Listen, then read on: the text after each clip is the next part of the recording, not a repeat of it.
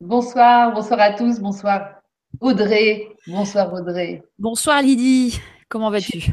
Eh ben, ça va très bien, super. On a une demi-heure de retard par rapport au planning prévu. C'est pas grave, je... c'est toujours comme ça aussi chez Vibra, donc. Euh. c'est ça, on est entre collègues là, donc c'est cool. voilà, complètement. Je connais les risques du métier. Et les, impondérables de dernière minute. Et voilà, les fameux aléas du direct.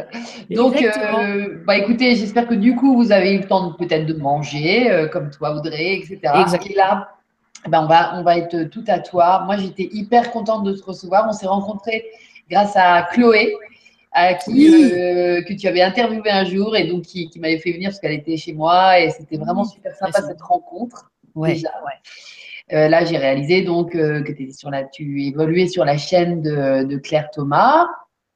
Euh, et tu vas nous raconter tout ça. Mais c'est vrai que du coup, on est devenus amis sur Facebook et c'est comme ça que j'ai découvert aussi tout ton travail parallèle, plus personnel, mais sur le nouveau monde. Et comme bah, chacun sait que je suis passionnée, on est, on est d'ailleurs un petit peu plusieurs à être passionnés par ça, bah, disons que, que tu, tu, nourris quelque chose là qui, qui en demande un petit peu plus à chaque fois. Et moi, j'aime beaucoup ton approche. Il y a un, il y a un côté euh, conceptuel un petit peu, mais, mais en même temps, on a vraiment besoin de ça parce que je pense que il y a tout un tas de schémas à reconstituer. Et, et voilà, toi, tu arrives dans la réflexion, mais il y a vraiment beaucoup de matière. La tectonique de l'invisible, c'est comme ça que tu appelles la série actuelle. Oui, complètement. Oui, c'est ça. Alors voilà, moi je me, ça m'a vraiment intrigué de, te connaître mieux et, quand on s'est connu mieux parce qu'on on a partagé un moment ensemble et ben du coup de, partager euh, ta belle personne avec euh, avec tout le monde, avec tous les auditeurs, les, internautes. Donc vous allez voir, c'est euh, du du bonheur Audrey parce euh, il y a y a une vraie simplicité dans l'accès à à ces à ces nouveaux concepts qu'on pourrait retracer comme ceux du nouveau paradigme en fait Audrey. Mais d'abord raconte-nous un petit peu qui tu es oui, oui, oui, oui, tout à fait, tout à fait. Ben, déjà, avant toute chose, euh, ben, je suis très heureuse euh, ben, d'être ici, d'être ici. En fait, je trouve que ton, voilà, ton émission, c'est une tribune qui est géniale pour le Nouveau Monde, pour euh, exprimer tout un tas de choses là-dessus. Et puis moi, c'est vrai que le grand changement, je voudrais rendre hommage à ce site parce que voilà, il nous a fait à tous découvrir énormément de choses. Donc c'était à partir de 2014 et il faut vraiment rendre hommage à Stéphane parce que c'était quand même gonflé de faire ça, c'était hyper audacieux. Et euh, moi j'ai découvert vraiment énormément de choses et énormément de gens euh, grâce à ce site. Parce qu'en 2014 j'ai eu euh, j'ai une relation au Nouveau Monde, je vais la raconter en racontant mon parcours qui a été très en fait je travaille sur Nouveau Monde depuis que je suis petite fille, comme beaucoup d'entre nous, hein, sans le savoir. Et c'est vrai qu'en 2014, il y a eu un basculement et le site, voilà, le grand changement a, amplement participé à ça, quoi. Mmh. Et euh, effectivement, avec mes petits tutos, j'en parlerai un peu plus tard, mais c'est vrai que c'est un petit peu théorique. Mais je pense que le nouveau monde, c'est une, euh, alors c'est pas une idéologie, c'est pas une discipline, c'est tout ça en même temps. Donc c'est ce qui est compliqué aussi, c'est que c'est quelque chose qu'on ne peut pas véritablement ranger quelque part. Et euh, je crois qu'il y a des choses qu'il faut reprendre depuis le départ pour les personnes qui sont novices, qui ne connaissent pas en fait cette pensée qui est quand même comme une constellation de concepts et euh, on peut y entrer avec énormément par énormément de, de portes, tu vois. Mm. Mais il faut commencer, à mon avis, par l'invisible et j'expliquerai euh, un peu plus tard pourquoi, selon moi, c'est vraiment euh, fondamental quoi de, de, commencer par ça même si c'est pas le plus facile puisque ça nous oblige à parler de physique quantique physique de l'information et, et tout y quantique quoi donc c'est pas le plus simple euh, donc c'est toi qui as trouvé la, la le titre de la conf et je trouve que c'est vachement bien euh, enquête sur le nouveau monde parce que je me positionne vraiment sur ces deux plans à savoir l'enquête mhm. dans le sens euh, voilà, essayer de trier les informations, de, de prendre du recul, d'être un peu dans la position du chercheur, etc. Et euh, l'enquête aussi dans le sens faire des recherches sur le nouveau monde, oui, mais essayer de le trouver, c'est-à-dire essayer de le révéler, essayer de trouver comment il se manifeste au quotidien, essayer de le développer, de voilà, chercher le mmh. nouveau monde, trouver le nouveau monde. Donc essayer aussi d'être sur un quelque chose de, de concret en fait je pense que c'est hyper important. La théorie, c'est important, mais euh, le concret, c'est hyper important. Et euh, je citerai un, quelqu'un que j'aime beaucoup qui s'appelle Oussama Amar, qui est un, en fait, le cofondateur de The Family, qui est un incubateur de start-up.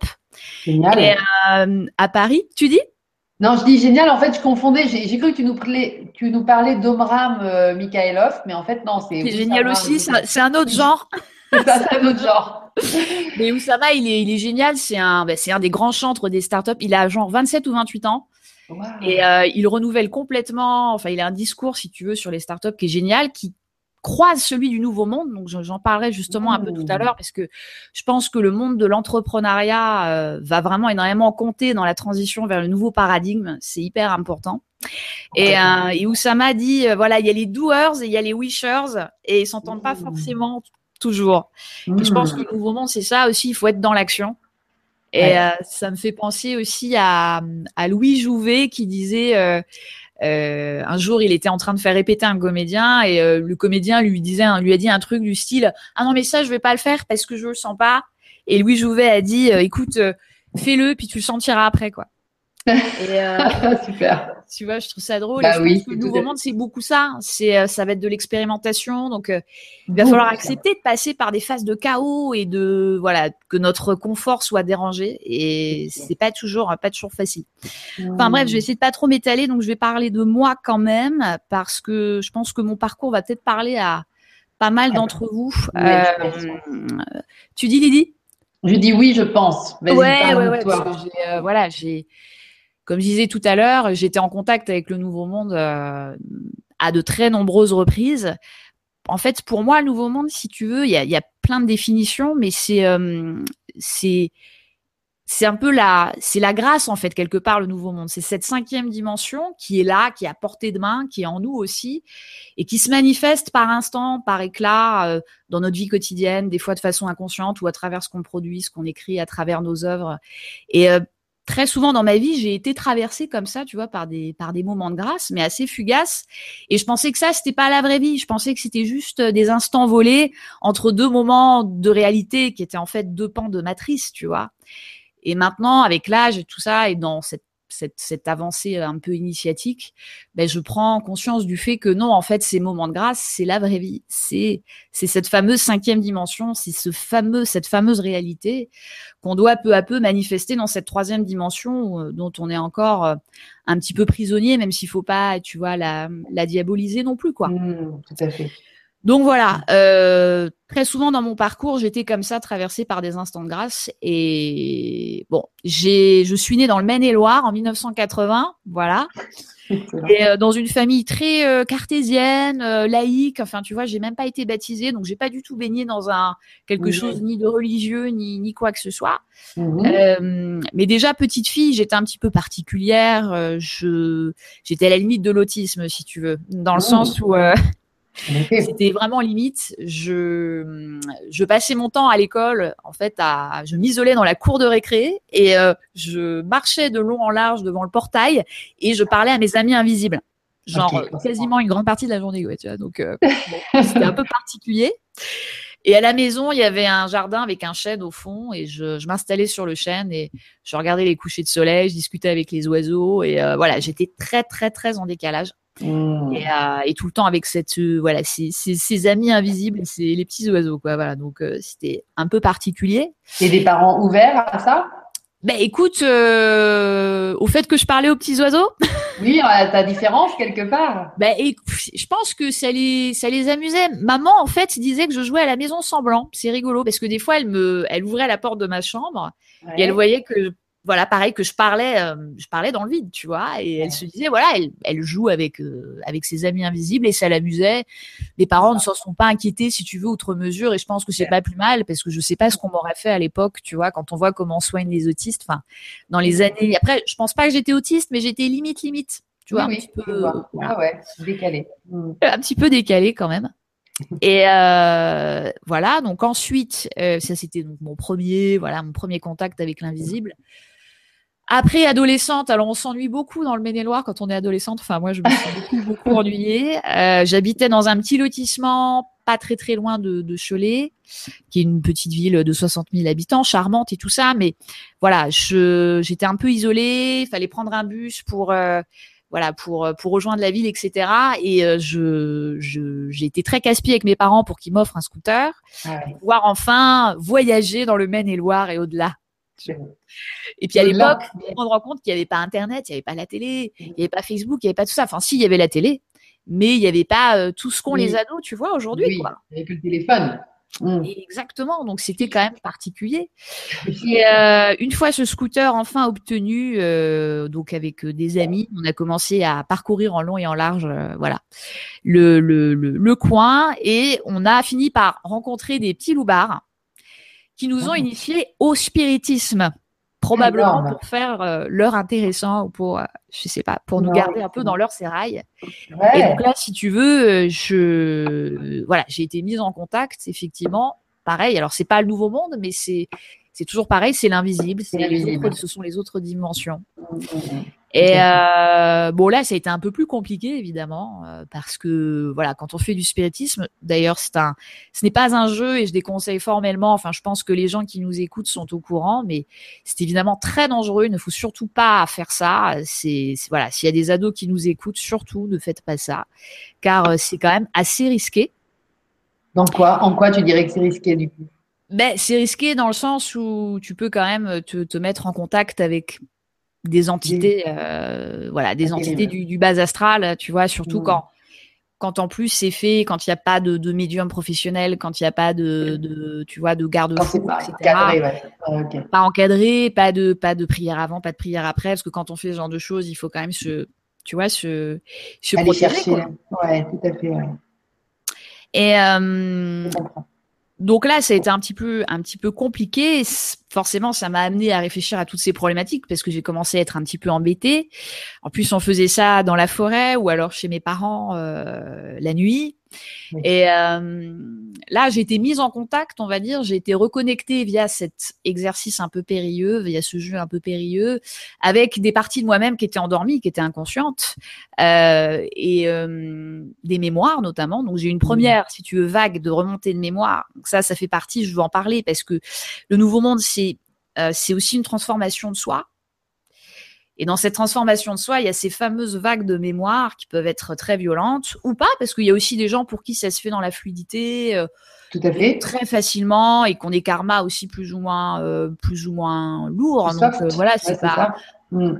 Hein, je, pour moi, ça a été difficile, mais il y a des gens pour qui ça a été beaucoup moins compliqué que ça. Et, et donc, à l'époque, en plus, je faisais du théâtre. Et ça, je trouve ça intéressant parce que je pense que le théâtre, à un certain niveau, aussi nous reconnecte avec ces parties de, nous-mêmes. Euh, on avait la chance, même si on était dans un, même si j'étais dans un lieu euh, quand même je dis pas la province profonde, mais tu vois, c'était quand même un peu ça.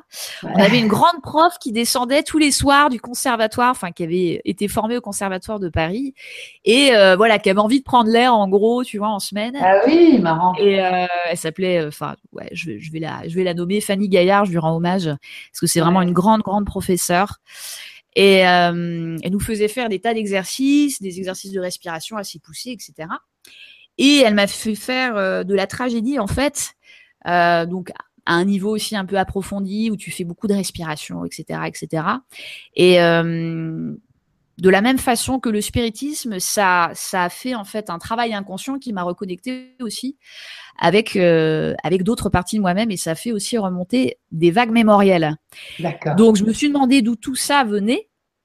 Alors j'explique tout ça parce que pour moi ça fait partie du processus, si tu veux, du euh, de la personne qui bascule vers le nouveau monde. C'est-à-dire que mmh, ouais, c'est super intéressant. Mmh. Et voilà, c'est pour ça parce que ça m'amuse pas de parler de moi en fait, mais c'est pour euh, illustrer un petit peu, euh, selon moi, ce qu'est le processus, parce qu'il y a plusieurs. il y a pas seulement des découvertes intellectuelles, etc. Qu'est-ce que l'invisible et tout ça. Il y a surtout soi. C'est-à-dire quand on découvre le nouveau monde, bon, on se découvre soi aussi, et on enlève des couches et on va au cœur de la de la caverne. Hmm. Euh, je suis scénariste par ailleurs. Et il y a, y a, une théorie qu'on aime beaucoup, nous les scénaristes, si tu en as peut-être entendu parler, c'est le voyage du héros de, de Joseph Campbell. J'ai euh, entendu parler, sans connaître. Ouais, ouais, ouais. En fait, c'est à la base de tous les grands mythes. Et euh, c'est un, sont des étapes. Alors certains vont dire qu'il y en a 12, d'autres 24. Tu vois, ça dépend des, des théories, mais il y a des étapes par lesquelles passer, en fait, pour euh, euh, grandir en fait, tu as le monde ordinaire et tu as le monde extraordinaire. Et je pense peut-être que je pourrais trouver sur Internet un petit schéma pour que ça soit plus simple. Euh, je sais pas si je peux faire un partage d'écran de chez moi. Ah ouais, non, je, ne je suis pas sûre. Je pense que c'est que moi qui fais des partages. C'est que toi Ouais, il me semble. J'essaye, si c'est pas possible, tant pis. Essaye, ça serait bien. Parce que moi, je suis un peu nulle en plus en partage d'écran. Tiens, je profite. Que bah, écoute, moi, j'ai pris un peu de d'expérience, mais bon. De écoute, sinon c'est pas grave. Euh... moi, je place que si vous avez des questions à poser à Audrey, ah oui, euh, c'est le moment. Donc, vous allez sous la vidéo et puis vous allez voir qu'il y a un lien qui vous emmène vers le forum. Vous vous inscrivez dans le forum si vous n'y êtes pas encore et vous posez vos questions. Euh, donc, vous verrez, vous allez être guidé pour euh, directement au bon endroit pour poser vos questions. N'hésitez pas parce que c'est, on a trouvé un super moyen maintenant de. Merci à toute l'équipe du forum d'ailleurs aussi. On va leur rendre hommage parce que c'est vachement pratique. Et euh, Vas-y. Alors, t'as pas réussi non, à le faire. Non, j'ai pas réussi à. Je pense qu'effectivement, ça doit pas être possible, mais c'est pas grave. Mais en tout cas, dans dans le voyage du héros, il y a en gros, à un moment donné, il faut quitter la maison. C'est-à-dire qu'il y a le monde ordinaire et on va vers le monde, le monde extraordinaire en fait. Et je mmh. pense que voilà, le nouveau monde, c'est ça, c'est le monde extraordinaire euh, vers lequel on bascule. Et souvent, en général, ça passe par ce qu'on appelle l'appel de l'aventure. Donc là, pareil, je parle d'un point de vue scénaristique. Et euh, moi, ce que je remarque dans mon parcours, c'est que l'appel de l'aventure, souvent, je l'ai, je l'ai repoussé.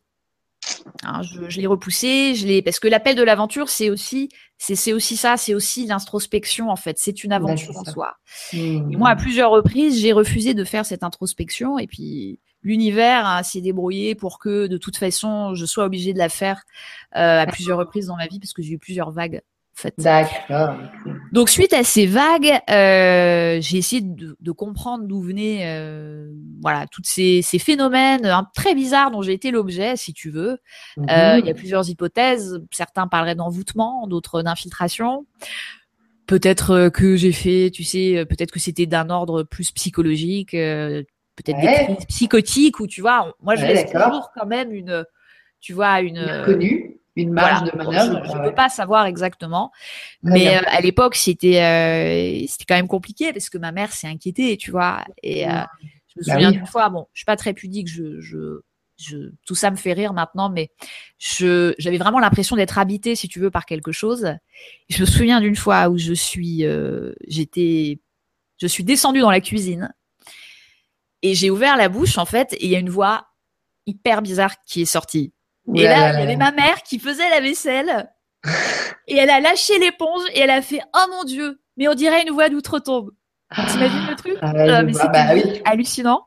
Bah ouais, c'est dingue. Donc on commence à chercher un prêtre dans le Maine-et-Loire pour lui parler d'exorcisme. Enfin bon, ah vraiment, tu vois, l'exorcisme dans le Maine-et-Loire. Enfin bon, vraiment. Ouais, bah, c'était assez folklorique. Tu dis?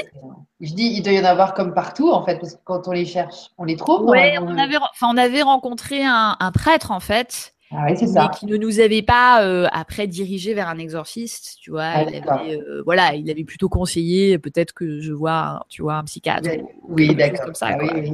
Toujours, toujours lié, ouais. Mm. Et ouais, c'est ça reste tabou quand même euh, l'exorcisme. C'est pas, même si normalement il y en a un par département, ça reste assez tabou. tabou. C'est pas, pas, forcément facile d'y avoir c'est pour ça que merci beaucoup pour, ta, pour ton, ton authenticité à raconter ça, parce que je pense qu'il y a beaucoup de gens qui peuvent se reconnaître aussi dans ce genre d'aventure. Et j'adore la façon dont tu as de dire que c'est les voies qui s'ouvrent vers le nouveau, en fait. Et c'est rassurant hein, de, de, lire ça euh, à cette lumière-là. Oui, oui, je pense que c'est pas parce que sur le moment, évidemment, c'est épouvantable, tu vois. Tu te dis, euh, bon, si je suis envoûtée. Moi, j'avais super peur de terminer dans un asile psychiatrique. Hein. J'étais très, très mal, tu vois. et, euh, évidemment. Mmh. Et euh, c'était un moment très compliqué de, de, mon adolescence. Et en même temps, là, je pense que je, je suis allée de l'autre côté du miroir et que j'ai vraiment appris en fait énormément de choses parce que mmh. suite à ça évidemment j'ai enquêté un peu j'ai essayé de comprendre si tu veux d'où ça venait. Et euh, je plusieurs années plus tard j'ai compris que bon soit effectivement j'avais été l'objet d'un envoûtement ou soit c'était je sais pas si tu connais la transgénérationnalité oui euh, la psychologie transgénérationnelle. Pardon? Oui, qui a été théorisée par euh, Torok et Abraham et tout ça, Anne Lynch Weisenberger et qui dit qu'en gros, quand il y a eu euh, dans une famille un, assassinat ou avec un, tu vois, des secrets qui ont été euh, euh, qui ont été gardés pendant longtemps, des morts qui n'ont pas été bien bien digérés, etc. Mm. Il y a une espèce d'énergie en fait qui se passe de descendant en descendant et qui peut ressortir effectivement sur l'un des descendants et qui peut voilà comme si le descendant se sentait hanté entre guillemets par cette énergie. Donc j'ai commencé à enquêter sur tous ces trucs-là. Mmh. Et, euh, et c'était une période compliquée et je, me souviens même, il y a eu quelques jours de paroxysme, si tu veux. J'ai quand même échappé à l'hôpital psychiatrique. Mmh, et je me souviens très bien d'une fois où je me suis regardée dans le miroir et euh, je demandais à mon âme de revenir. Tu vois, c'est quand même allé assez loin. Donc, voilà, euh, je, je m'en suis sortie et tu sais comment j'ai fait? Non. Eh ben, je me suis, je suis partie à Londres. Je suis partie travailler à Londres. Donc, j'avais 17 ah. ou 18 ans, je sais plus, un truc comme ça. Et je suis partie plusieurs mois euh, dans cette grande ville. Alors, faut savoir que pour une jeune fille de l'époque, si tu veux, qui est née quand même dans une ville un petit peu, un petit peu, euh, un petit peu fade, etc., d'arriver dans la mmh. mégalopole, c'est, c'est extrêmement impressionnant. Et euh, pour moi, euh, souvent, on associe l'arrivée dans la grande ville de la campagnarde à quelque chose de, tu sais, comme un lieu de perdition où, euh, où on se perd, où on bascule dans les vices, etc., la prostitution et ça. Et moi, dans mon cas, ça a été l'inverse, en fait. La mégalopole a été salvatrice. Mmh. Et ma, c'est pas qu'elle m'a sauvée, mais que j'étais obligée de me reconnecter vraiment à moi-même, de retourner au moment présent. Alors là, le moment présent, parce que c'est vrai que le nouveau monde, tu vois, on dit beaucoup, être dans le nouveau monde, c'est être dans le moment présent et tout ça. Là, je l'ai vécu vraiment de façon euh, très concrète. C'est-à-dire que si je n'étais pas dans le moment présent, je rechutais. Évidemment, j'avais toujours très très peur de retomber, si tu veux, dans mes malaises un peu non identifiés. Euh, donc, je faisais de très longues marches dans Londres, etc. Et je, je me concentrais, j'essayais de me souvenir de ce que me disait ma prof de théâtre, qui disait quand vous n'allez pas bien, enfin, ou quand vous, avant une scène, vous devez vous concentrer sur vos pieds. Et ça, vraiment, c'est un truc tout con, comme ça. Je conseille aux gens qui, euh, qui font, je sais pas, peut-être des crises de panique ou qui ont peur avant de vivre quelque chose, concentrez-vous sur vos pieds. C'est, franchement, ça a l'air con à dire, mais ça marche. C'est l'ancrage, hein. C'est l'ancrage, c'est des trucs euh, idiots mais qui fonctionnent et qui créent, euh, comme tu disais, parce que j'ai écouté la vibra que tu as donnée en décembre, qui était très intéressante. Ah oui, merci. La vibra que tu as faite seule, oui, tout à fait. Euh, et, où tu parlais beaucoup de, de la nécessité de recréer des, de nouveaux chemins neuronaux. Euh, que le nouveau monde, ça passait par ça, que la transformation, ça passait par ça. Mmh. Et, euh, et c'est par des petits trucs comme ça, justement, qu'on peut créer de nouveaux chemins, de nouveaux chemins neuronaux, quoi. C'est, euh, c'est avec ces, ces petites habitudes, ces petits, moi j'appelle ça des petits shoots aussi. Ouais. tu vois, des petits shoots de quelque chose. Ça peut être une musique, ça peut être une citation, ou comme ça, une habitude on se remet dans l'alignement. Ouais, Exactement. Et, hum, et, donc voilà, le, le, donc je suis passée après, je suis allée à New York, etc. Et j'étais obligée vraiment de me reconnecter à moi-même. Voilà. Tu travaillais, tu faisais des petits boulots Ouais, je faisais des petits boulots. Alors c'était génial à l'époque parce qu'en fait, euh, enfin, je pense que c'est toujours comme ça. Mais euh, tu sais, euh, tu arrives à Londres, tu vas à Oxford Street. tu fais deux magasins, enfin là on parle de 1997 ou 1998, j'étais engagée l'heure d'après quoi. Pas besoin de faire de lettres ni quoi que ce soit. Euh, j'ai trouvé, enfin voilà, j'ai trouvé un boulot en une demi-heure. Après, euh, je me suis fait un peu avoir et tout sur le salaire et tout ça, mais euh, forcément, c'est l'expérience qui. ah, c'est Londres, hein, c'est particulier. Je me souviens, le premier travail que j'ai eu, en fait, le manager me demandait, j'avais pas un emploi du temps, en gros, enfin j'avais un emploi du temps officiel, mais qui n'était pas suivi. Quand il y avait plus personne, et eh ben il me renvoyait chez moi. Voilà, tout simplement. Comme ça, bah, à la fin, ça faisait un salaire Moindre. voilà, moindre. bon, ça, c'est, les petits aléas qu'on apprend et, euh, c'était super. Ouais, bien. Ouais. Et donc après, pour finir sur le parcours, après, je suis allée à Paris. Voilà, je suis aller en classe prépa et tout ça. Et là, j'ai, ça a été le cas pendant de nombreuses années. J'ai un peu tout fermé au niveau de mes perceptions, de mes sensations, parce que j'avais très peur de sentir des, choses bizarres, etc. Que ce soit des, des fantômes euh, la mmh. nuit ou voilà, de, d'avoir encore des, des, remontées de vagues et tout ça. Donc, euh, je me suis fermée et euh, mais régulièrement, la vie en fait m'a envoyé des, des soit des gens ou alors des sujets de livres, parce que j'ai, écrit aussi pas mal par ailleurs. Ah et hum, par exemple, euh, on m'a commandé un livre sur les faits, tu vois. C'est le premier bouquin que j'ai écrit avec euh, ma grande amie Virginie Barsagol, euh, ma co-auteure et grande amie. c'était c'était sur les faits comme par hasard. tu veux, moi à l'époque, quand on m'a commandé ça, les faits, mais j'y croyais même pas, quoi. Le qui, t'a commandé, qui, t'a commandé ça? C'était une maison d'édition. Une maison d'édition.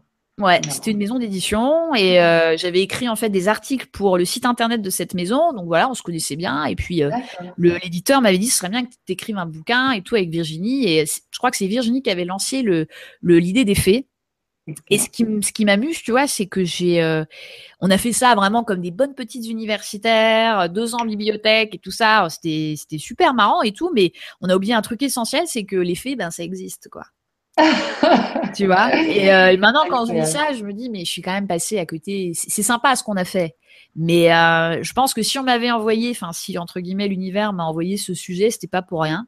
Non, c'est énorme. Mais ouais, mais ouais, il n'y a jamais de hasard. Et, bon, j'ai fait des études de cinéma et euh, pareil, j'ai toujours, euh, j'ai souvent eu des sujets de mémoire qui étaient en rapport avec le transcendant. Donc, euh, mon ah. premier mémoire de cinéma, c'était sur la spirale au cinéma. Bon, ben, la spirale, c'est la figure matricielle de l'univers, quoi. Hein. Exactement. Ah, et le second, c'était sur Splendeur, les, les figures de l'éblouissement au cinéma. Donc, j'essayais de comprendre comment les scénographies lumineuses, en fait, convertissaient soit les, les spectateurs à une idéologie, donc euh, nazisme, ah euh, etc., ou même capitalisme et tout ça. Ou alors, j'étudiais comment les, les personnages se convertissaient eux-mêmes à quelque chose en présence d'un coucher de soleil ou en présence d'une forte, forte lumière, etc. J'étudiais ça, tu vois, et c'est pas un hasard. Bah non. Je cherchais ma conversion à moi, évidemment. Exactement. Et voilà. Et, euh, et je suis passée d'idole en idole. Euh, pendant plusieurs années. Ça a pu être, euh, ça a pu être, je sais pas, des auteurs. Ça a pu être, euh, ça a été un homme. À un moment donné, j'ai idolâtré un homme. Ah oui? Tu veux dire avec qui tu vivais, un homme avec qui tu as vécu? Oui, avec qui j'ai vécu, mmh. avec qui j'ai une grande, mmh. grande histoire. et voilà, je suis passée d'idole en idole et j'ai fini par comprendre que, que non, qu'il fallait rien idolâtrer. à part toi-même. Voilà. voilà. Mmh. Et, euh, et, et, voilà, j'étais amenée à, à ben voilà, soit par mes rencontres, soit par euh, les, ce sur quoi j'écrivais, ou soit par des expériences diverses, à entrer à chaque fois dans une nouvelle porte, enfin à, à fréquenter à chaque fois un nouveau concept, si tu veux, de cette euh, ouais, de ce que j'aime bien appeler galaxie quoi, du nouveau monde, parce que mmh. parce que c'est tellement tellement large quoi. Mais oui, le spectre est tellement énorme. Ouais. Et j'ai eu aussi un, ce qui a beaucoup compté dans mon parcours, c'est ma rencontre avec l'Amérique latine et notamment la Colombie. Euh, parce qu'en fait, c'est un, c'est un peuple qui est très nouveau monde dans certains aspects. Euh, c'est un peuple qui, euh, qui est dans le moment présent, qui a un, vrai côté mystique, qui est évidemment la, la, la, culture colombienne. Il y a un mélange, tu sais, il y a le réalisme magique je sais pas si tu connais ce, courant esthétique génial qui est incarné mmh. en particulier par Gabriel Garcia Marquez. D'accord. Voilà. L'ami à travers des romans comme Cent ans de solitude, par exemple. Ok. Euh, et si tu veux, c'est un mouvement artistique qui m'a beaucoup touchée parce que c'est très nouveau monde dans le sens où les, les personnages, si tu veux, du réalisme magique sont des personnages qui vivent sans arrêt en contact avec l'invisible euh, ils discutent avec leurs animaux, euh, ils fréquentent, enfin les morts font partie du quotidien. Euh, et d'ailleurs, quand tu vas en Colombie, on n'a aucun mal à parler des défunts, des fantômes, etc. donc il y a le réalisme magique, il y a et il y a aussi l'influence, si tu veux, des, des, Indiens, des tribus indiennes, des parce que voilà, les Colombiens viennent viennent en partie de de toutes ces de toutes ces tribus. Et donc là, j'ai découvert évidemment une culture qui complétait un petit peu la ma culture française à, enfin, à, moi, à nous, qui est quand même très cartésienne, ouais. euh, souvent un peu trop terre à terre. Enfin, mmh, moi, j'ai pas mal souffert de devoir quand même euh, vivre dans un quotidien un petit peu désenchanté, très matérialiste le plus souvent. Pour moi, ça a été, ça a été difficile. Hein. Euh, mmh, c'est pour ça que je suis tellement heureuse d'avoir rencontré cette pensée du nouveau monde parce que justement, elle est là pour réenchanter tu vois, réenchanter le quotidien et ça, c'est génial. Et en plus, on a les scientifiques de notre côté, c'est ça qui est extraordinaire. Oui, oui, tellement, tellement. Et quand, quand est-ce que tu t'es dit, euh, en fait, je vais, je vais bosser pour le nouveau monde enfin, que Ouais, alors ça a été tout, ouais, ça a été tout un processus, que c'est vrai qu'on n'en vient pas à bosser pour le nouveau monde euh, comme ça. Ah non eh Non, non, non, ça a été tout un truc. Euh, j'ai, bon, outre le fait que j'étais amenée à, écrire ou à enquêter sur euh, des sujets comme les EMI, les NDE, tout ça, parce qu'il y avait un projet de série à un moment donné là-dessus et tout, et que je commençais à pas mal me renseigner là-dessus, euh, il y a eu plein de circonstances en fait. Il y a eu des gens que j'ai rencontrés qui ont euh, attiré mon regard sur certaines choses. Euh, sur des concepts, sur une nouvelle façon aussi de regarder l'histoire, sur euh, une nouvelle façon, parce que le nouveau monde, c'est aussi la remise en cause, bien sûr, des, des médias, euh, voilà, de, de, tout ce qui est dit, voilà, de tout ce qui est dit dans les médias, de tout ce qu'on nous, tout ce qu'on nous, voilà, tout ce qu'on nous fait ingurgiter au quotidien.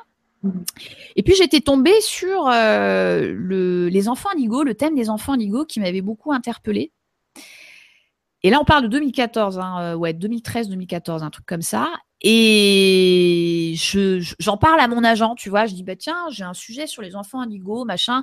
Mais bon, faut savoir que les télés sont extrêmement frileuses elles l'étaient à l'époque, elles le sont encore aujourd'hui, malgré, mmh. euh, malgré euh, les revenants, etc.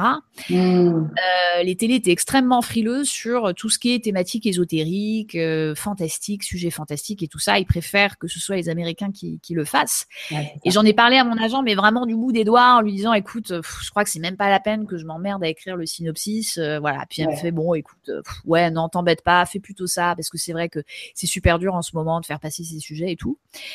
Et euh, un mois plus tard, elle me rappelle et elle, elle venait d'avoir un rendez-vous dans une grande maison de production. avec un voilà avec un quelqu'un. Et, et, elle me dit Audrey oh là là je lui ai parlé des enfants indigo il avait les yeux qui brillaient. Il veut lire ton travail en exclusivité. Vas-y go vas-y fonce. On se fait oh là là. En plus super maison de production machin sujet euh, qui me passionnait donc là je ah me suis, je me suis cru arriver. J'y suis allée euh, à fond les ballons. Ouais. Et, euh, et en fait, l'écriture, si tu veux, de, cette série, en fait, ce synopsis de cette Bible. Alors, une Bible, pour ceux qui connaissent pas, peut-être que, parce que tout le monde ne connaît pas forcément, une Bible de série, en fait, c'est un document qui permet à toutes les personnes euh, du, du tournage de euh, de savoir quoi faire, euh, de, de, savoir quel décor euh, construire, quel costume faire. Tu as la biographie des personnages, tu as les arches narratives sur sur plusieurs saisons. En fait, et voilà, c'est la Bible quoi, c'est la Bible de la série. et en faisant, Bible, carrément. Tu, ouais, complètement. Hmm, ouais. Et c'est en faisant en gros de d'enfants de, Anigo euh, qui donc qui venaient des enfants qui venaient en gros d'un autre système solaire et qui étaient là pour élever les consciences et qui s'alliaient en fait avec des, des scientifiques, euh, des scientifiques un peu marginaux d'ailleurs, très brillants mais un peu un petit peu marginaux. Et ensemble ils fondent un collectif etc. Ils fondent un site internet euh, et ils commencent à conquérir peu à peu les médias de masse. Donc évidemment, il y a énormément de, de gens qui sont contre eux. Les enfants ont des super pouvoirs, euh, Génial. ont des télékinésie, etc. Donc tu as les services secrets russes qui essayent de s'en emparer. Enfin bon, bref. raconte pas tout, raconte pas tout. Il va falloir ouais, non, mais, ce truc. Je suis pas sûre que le jour. Euh, enfin peut-être, on sait pas. Ah ben oui, mais si, si, si, ça va avancer tout ça. Ouais, je pense que ce type de sujet, oui, pas tout de suite, mais peut-être que dans quelques années, quoi. Voilà, voilà, voilà. Pour le moment, elle est au chaud et voilà. Parce que du coup, la rencontre avec le monsieur en question, ça a donné quoi? Et La rencontre avec le monsieur, elle n'a pas encore eu lieu. Ah. C'est-à-dire qu'il y a eu, il y a eu, euh, il y a eu une première version qu'on m'a, on m'a rendu ma copie en me, en nous disant que c'était, que c'était très bien, mais que c'était trop touchy dans ce que, dans ce qui était abordé, la franc-maçonnerie, etc. Que c'était trop, trop risqué. Ah d'accord. Voilà, c'est, compliqué, ouais, la télé, non, c'est vraiment. Euh, il y a vraiment des sujets que tu, peux pas encore trop trop aborder. Après, ça dépend mmh. des chaînes et tout ça. Donc, euh, pour le moment, c'est un projet que je mets de côté. Mais en fait, j'en parle parce que c'est en écrivant, si tu veux, cette série, je me suis mis dans la, dans la position comme ça d'un collectif de gens qui ont une nouvelle vision du monde et qui essayent de conquérir le monde avec, qui essayent de la divulguer. Et du coup, ben, j'ai bossé forcément beaucoup sur les idées du nouveau monde et j'ai bossé sur mmh. comment on divulgue de nouvelles pensées et tout ça. Ah, et en fait, en écrivant, je, tous les jours, je me disais, mais euh, c'est possible, en fait. C'est possible. Ça, ça, serait extrêmement compliqué, mais c'est possible. Et mmh. parallèlement à ça, mmh. tu dis? Dis t'as où? T'ouvrais la porte en même temps que tu Oui, j'ouvrais la porte. C'est-à-dire que pour moi, j'écrivais une fiction, donc c'est-à-dire quelque chose de. Euh, d'impossible, voilà, une fiction. Et en fait, je me rendais compte que ça pouvait très bien devenir euh, réalité. Mais voilà, c'était juste une réflexion que je me faisais. Parallèlement à ça, ben, j'avançais dans ma compréhension du nouveau monde par, euh, par des lectures de livres, par euh, des sites comme Le Grand Changement, etc. Et je commençais à me rendre compte que qu'il y avait effectivement une vraie pensée qui se, qui se construisait. Et je commençais à reconnecter tous les concepts entre eux et, et avoir une cohérence vertigineuse.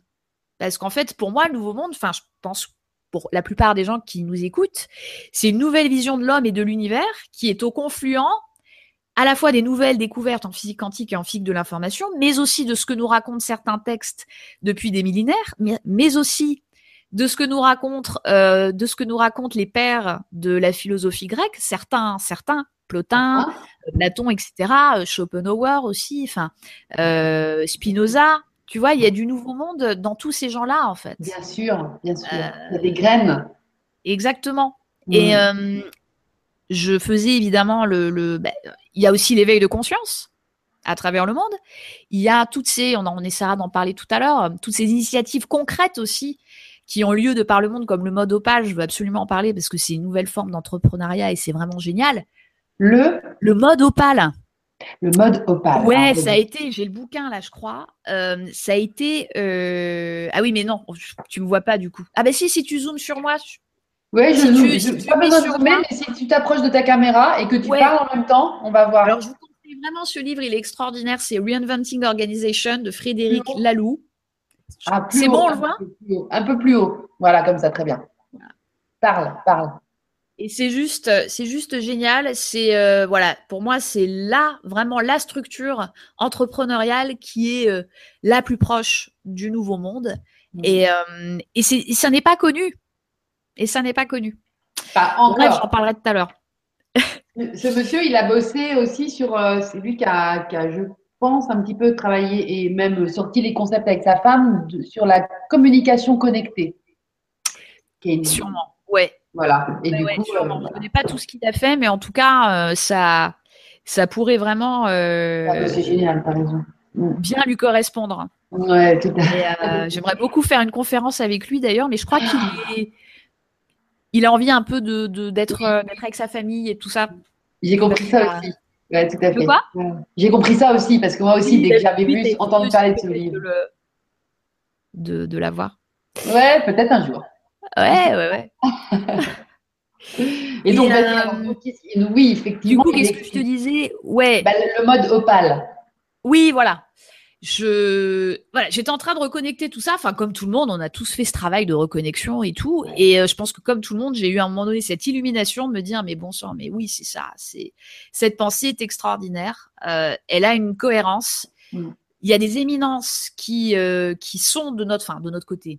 Euh, qui sont en train de valider par la science tout ça, c'est-à-dire tout ce qu'il y a dans l'invisible. Hein, donc, euh, bah, Philippe Guimand, euh, Rachid, euh, Nassim Aramain, Roger Penrose, qui est quand même professeur à Oxford, Greg Braden aussi, qui est aussi une éminence à sa manière et qui dit quelque chose qui est incroyable. Et pour moi, c'est ça résume bien le nouveau monde, c'est que si on veut changer le monde, il faut changer les atomes. Et si on veut changer les atomes, il faut changer nos pensées et nos intentions, puisque nos pensées impactent directement sur les, atomes. Donc euh, voilà, c'est. Euh, donc voilà, du coup, je, je, je, je, commence à en parler autour de moi, tout ça. Et, euh, et j'ai un ami qui me fait, qui est pourtant pas du tout passionné par ce genre de choses et qui me fait, mais fais un blog, fais un blog. Et moi, je lui fais, non, mais attends, j'ai juste pas le temps, voilà, j'ai trop de boulot, et puis je sais pas du tout faire un blog et tout ça, voilà. Et, euh, et après, les circonstances, euh, les circonstances de vie ont fait, si tu veux, ça a été un agrégat de, rencontres, de, de, de, messages aussi qu'on m'a passés. Alors ça, c'est, je trouve ça extraordinaire quand on commence à vraiment travailler sur le nouveau monde. Il y a un espèce d'engagement de soi, de, de, de l'âme, de, enfin, je sais pas, c'est comme si on, on sollicitait un nouveau possible en fait. Et, euh, et là, l'univers t'envoie, je pense que ça t'a aussi fait ça, Lydie, en t'envoyant des gens, des circonstances de vie et tout ça. L'univers t'envoie les moyens de d'avancer sur ta voie, d'avancer sur ton truc. Et parfois de façon tout à fait, parce que moi, je voulais écrire une série et en fait, ma façon de travailler sur le Nouveau Monde aujourd'hui, elle a rien à voir quasiment avec mon métier de scénariste. Tu vois, c'est rigolo. je machin, à faire. Euh, en plus c'est presque un nouveau métier, même si un tuto ça se scénarise à l'avance. Mais voilà, il faut utiliser Internet, il faut utiliser l'informatique et c'est tout un nouveau métier que je dois apprendre. Et eh oui. Et à ça se surajoute une nouvelle compétence que je dois acquérir, puisqu'il y a, il y a bon le blog et tout ça, il y a des, il y a des, euh, disons que le monde des startups aujourd'hui s'intéresse au nouveau monde. Voilà. Donc, on va être mmh. amenés, nous, les gens du Nouveau Monde, à fonder des entreprises, à fonder des startups autour de cette thématique. Ah il faut qu'on développe vraiment nos compétences d'entrepreneurs, qu'on n'ait pas peur avec l'argent. Je, je, tiens vraiment à parler, le Nouveau Monde et l'argent, parce que vraiment, il, euh, voilà, il faut qu'on clarifie les choses là-dessus. Euh, il faut, voilà, c'est, euh, il ne faut surtout pas travailler sur le nouveau monde pour gagner de l'argent, mais le nouveau monde a besoin d'argent. Sinon, il va être beaucoup plus lent à se propager. Sinon, on va avoir vraiment du mal. Enfin, ça va être beaucoup plus compliqué de le concrétiser ce nouveau monde. Mmh. Donc voilà. parce que je pense qu'il y a beaucoup d'entrepreneurs potentiels qui ont très peur de se lancer. Euh, dans, leur euh, expression quelque part à cause des soucis et des peurs par rapport à l'argent. Je pense que c'est une des principales causes de, la sclérose euh, de l'entrepreneuriat en France aujourd'hui, par exemple. Ouais. Et oui, oui, c'est vrai qu'on a, on a déjà peur d'entreprendre, comme tu dis, et, d'entreprendre en plus sur des idées comme ça, ça fait encore plus peur, c'est sûr. Donc c'est pour ça que. Pourtant, pour toi, c'est vraiment le moment. Ah ouais, c'est vraiment le moment, d'autant plus que voilà, il y a, ça commence à palpiter. Ce sont des idées qui commencent à être prises au sérieux par certaines personnes. Euh, par certaines personnes, voilà, qui font des startups, qui ont, qui ont, euh, qui ont, qui ont des capacités, des compétences. Et, euh, il faut aller vers ce monde-là. C'est hyper important. Ouais. Des finances. On en parlerai plus tard, sinon je vais, je vais, je vais me perdre dans tout ce que je voulais dire. Euh, donc ouais, tout ça pour dire que que voilà, bah, il y a des circonstances, des rencontres, etc. Euh, moi, il y a des gens qui sont apparus dans ma vie juste juste pour me passer des messages et qui après sont repartis. Je me souviens d'un jeune homme très très étonnant, euh, très très très brillant, qui avait fait sept cursus en même temps et tout ça. Et Ouais, ouais, ouais, le génie, le surdoué. Et, euh, et il me dit, je, je, suis au service du patron.